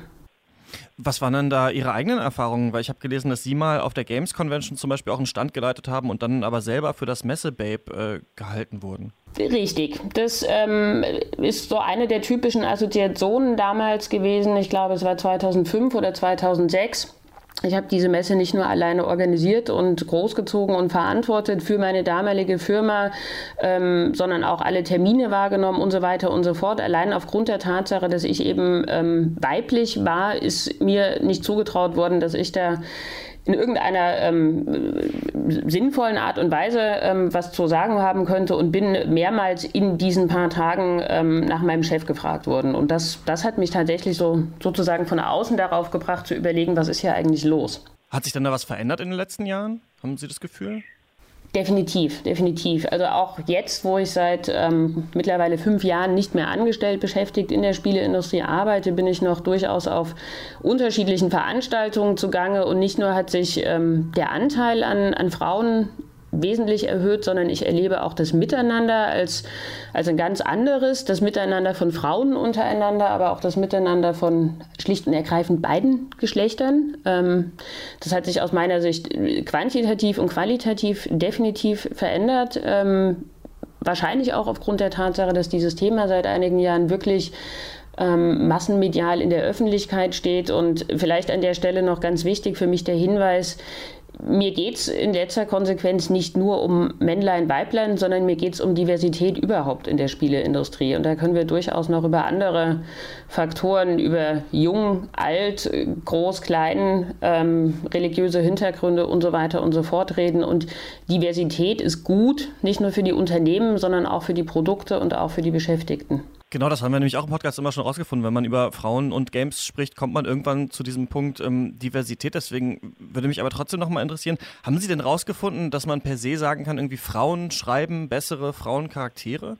Das nicht. Ich glaube, es muss, man muss es tatsächlich sehr differenziert betrachten. Ich habe ähm, sogenannte Experteninterviews ähm, gemacht. Also ich habe auch mit zum Beispiel weiblichen Game Designern gesprochen. Ich habe auch mit äh, weiblichen Gamern gesprochen. Und interessanterweise ähm, ist es gar nicht so sehr, ähm, dass man sagen kann, weibliche Game Designer zeichnen vollkommen andere Charaktere ähm, aber die, die Diversität, also dass sie einfach unterschiedliche Perspektiven in einem Entwicklungsteam haben, das macht tatsächlich was mit den Produkten. Ich erinnere mich an einen Vortrag ähm, von einer Game Designerin, äh, Giovanna Reddy ähm, aus Großbritannien, die irgendwann mal gesagt hat, ich glaube, da ging es um das Produkt Little Big Planet ähm, dass sie ein Game Design Team übernommen hat mit drei oder vier Leuten und als sie angefangen hat, sich den Status quo des Produktes anzuschauen, sich gewundert hat, warum es keine weiblichen Charaktere gab. Und sie sagte, sie hat die Jungs im Team dann gefragt, woran das liegt. Und die konnten ihr keinen plausiblen Grund sagen und hatten schlicht und ergreifend vergessen daran zu denken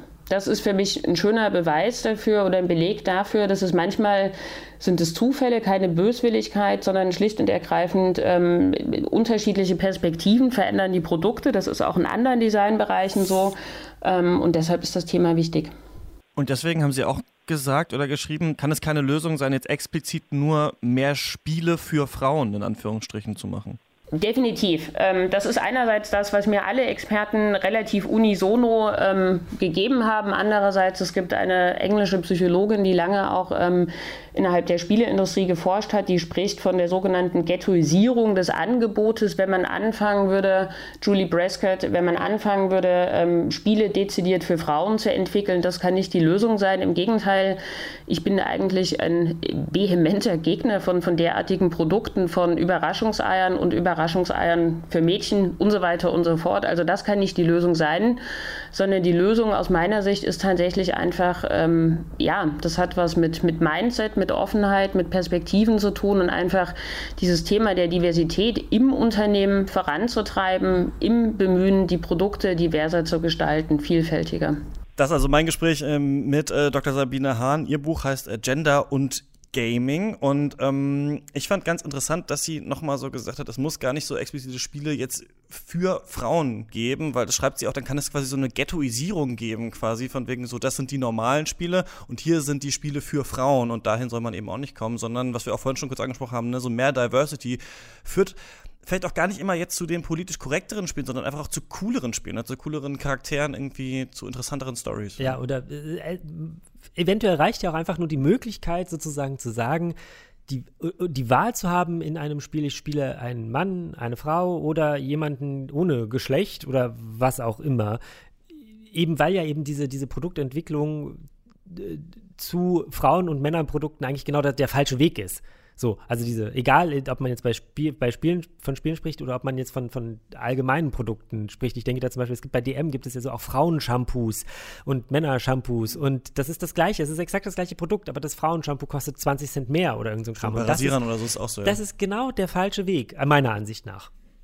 Ja, also das finde ich auf jeden Fall auch. Ich würde mir noch nicht mal wünschen, dass es irgendwie, oder natürlich würde ich mir wünschen, dass es mehr verschiedene Spiele gibt, aber ich würde mir noch nicht mal wünschen, dass es ähm, dann halt mehr weibliche Protagonistinnen gibt oder dass es eben so eine, mehr so eine Auswahlmöglichkeit gibt, sondern mir würde es halt schon reichen, wenn es einfach ein breiteres Feld gäbe und wenn es einfach auch gesellschaftlich anerkannt wäre äh, und auch gefordert werden würde oder gefördert werden würde, dass ähm, Frauen spielen können und Frauen spielen dürfen und Frauen auch alle spielen dürfen und nicht nur Horizon Zero Dawn, sondern halt auch ein Call of Duty oder so. Das äh, wäre halt irgendwie so mein Wunsch. Ja, ich würde mir wünschen, dass aber nicht so viele flache Charaktere. Also manchmal spielt man echt Spiele, ähm, wie zum Beispiel eins, äh, zu dem wir in der nächsten Bonusfolge kommen und ich denke mir so, boah, Alter, ist das schlecht geschrieben. So, ey, komm, ihr müsst doch mal irgendwas anderes mir erzählen können, als jetzt zwei taffe Typen machen irgendwas. Ähm, ganz kurz, ähm, das ist eine ultra lange Folge Rush jetzt geworden, die wir hier zusammen äh, durchstanden haben, ähm, durchgestanden haben.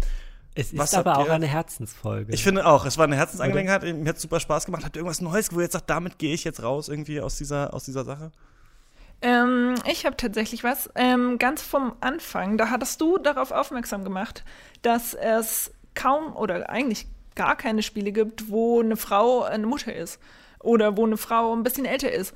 Und das ist mir irgendwie davor noch nie so bewusst gewesen. Und als du das gesagt hattest, dachte ich aber auch so, ja, stimmt eigentlich, krass, dass mir das nie aufgefallen ist. Wäre doch mal irgendwie was Interessantes, weil vor allem das halt äh, schon mit Männern gibt, jetzt mit Kratos oder halt auch mit Joel aus äh, The Last of Us. Das habe ich so ein bisschen mitgenommen. Ja, mehr Darstellung von Frauen, die der Realität entspricht. Das ist ja quasi so ein bisschen das, was, was halt darum geht. Und ich glaube, das ist auch das, was ich mir wünsche. Und ich persönlich wünsche mir immer noch die Möglichkeit, in jedem verdammten Spiel auch einen anderen Charakter zu spielen, als der, der vorgegeben ist. Mhm. So. Und ich wünsche mir einen Witcher mit, keine Ahnung, Jennifer und Triss in der Hauptrolle. Also nicht mit Geralt. Und ich habe tatsächlich, wenn wir jetzt tatsächlich schon bei den Wünschen sind, auch noch einen riesen, riesengroßen Wunsch.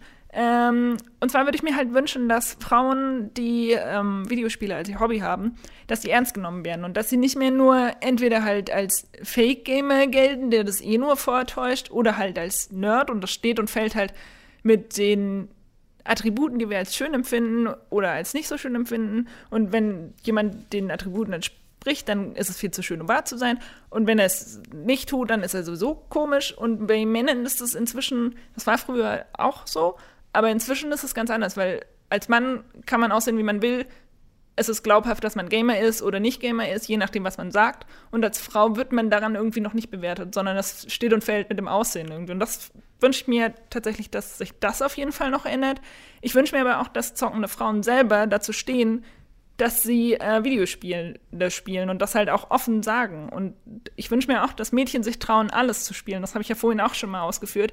Äh, und aktuell vielleicht einfach Jungs in Fortnite die Stirn bieten. Ähm, und ich würde mir irgendwie auch wünschen oder ich hoffe da dann so ein bisschen, dass, wenn das passiert, dass dadurch dann auch mehr Frauen in die Branche kommen und dadurch sich vielleicht nicht die Videospiele per se ändern, aber vielleicht der Blick, äh, Blick auf das Medium. Und wünsche mir dann halt auch, dass der Blick so ein bisschen darauf geht, dass es für alle ist und eben nicht nur so ein Männermedium ist und dass auch alle das nutzen können und nicht nur Männer. Hm. Es gibt, ähm, in, da muss ich manchmal dran denken, an diesen Spruch, uh, to see with eyes unclouded by hate. Das ist bei Prinzessin Mononoke, kriegt das der Hauptcharakter mit auf den Weg. Und das fand ich cool bei vielen Gesprächen, die wir gehört haben. Auch das Maxi Gräf und so, die sagen zum Beispiel so, ja, es gibt da Probleme, aber man sollte es immer ansprechen, ne? also sich nicht irgendwie wegducken, sondern man sollte irgendwie darüber reden. Und es ist, glaube ich, cool, wenn wir, wie ich jetzt auch wirklich fand, in diesem Podcast irgendwie darüber offen reden können und nicht uns gegenseitig anbrüllen und nicht, weil du irgendwo, weiß ich nicht, äh, ein Typ bist und eine starke Frau in dem Spiel siehst oder auf YouTube oder sowas dann irgendwie sauer. Also weiß nicht, davon, glaube ich, kommen wir in der Gesellschaft nicht weiter. Und ich glaube, äh, das ist irgendwie, glaube ich, cool, wenn man das irgendwie offen ansprechen kann. Und hoffe jetzt, dass alle Leute, die das jetzt hier gehört haben, irgendwie weiß ich nicht, da irgendwas draus mitnehmen konnten aus dieser Sendung, irgendwelche coolen Erzählungen oder irgendwie neue Ansichten. Ähm, in der nächsten Folge Rush, äh, ist eine kleine Bonusfolge, sprechen wir dann über zwei Spiele, die relativ männlich sind, wie ich finde, was mir dann aufgefallen ist. Ähm, A Way Out und äh, Far Cry 5.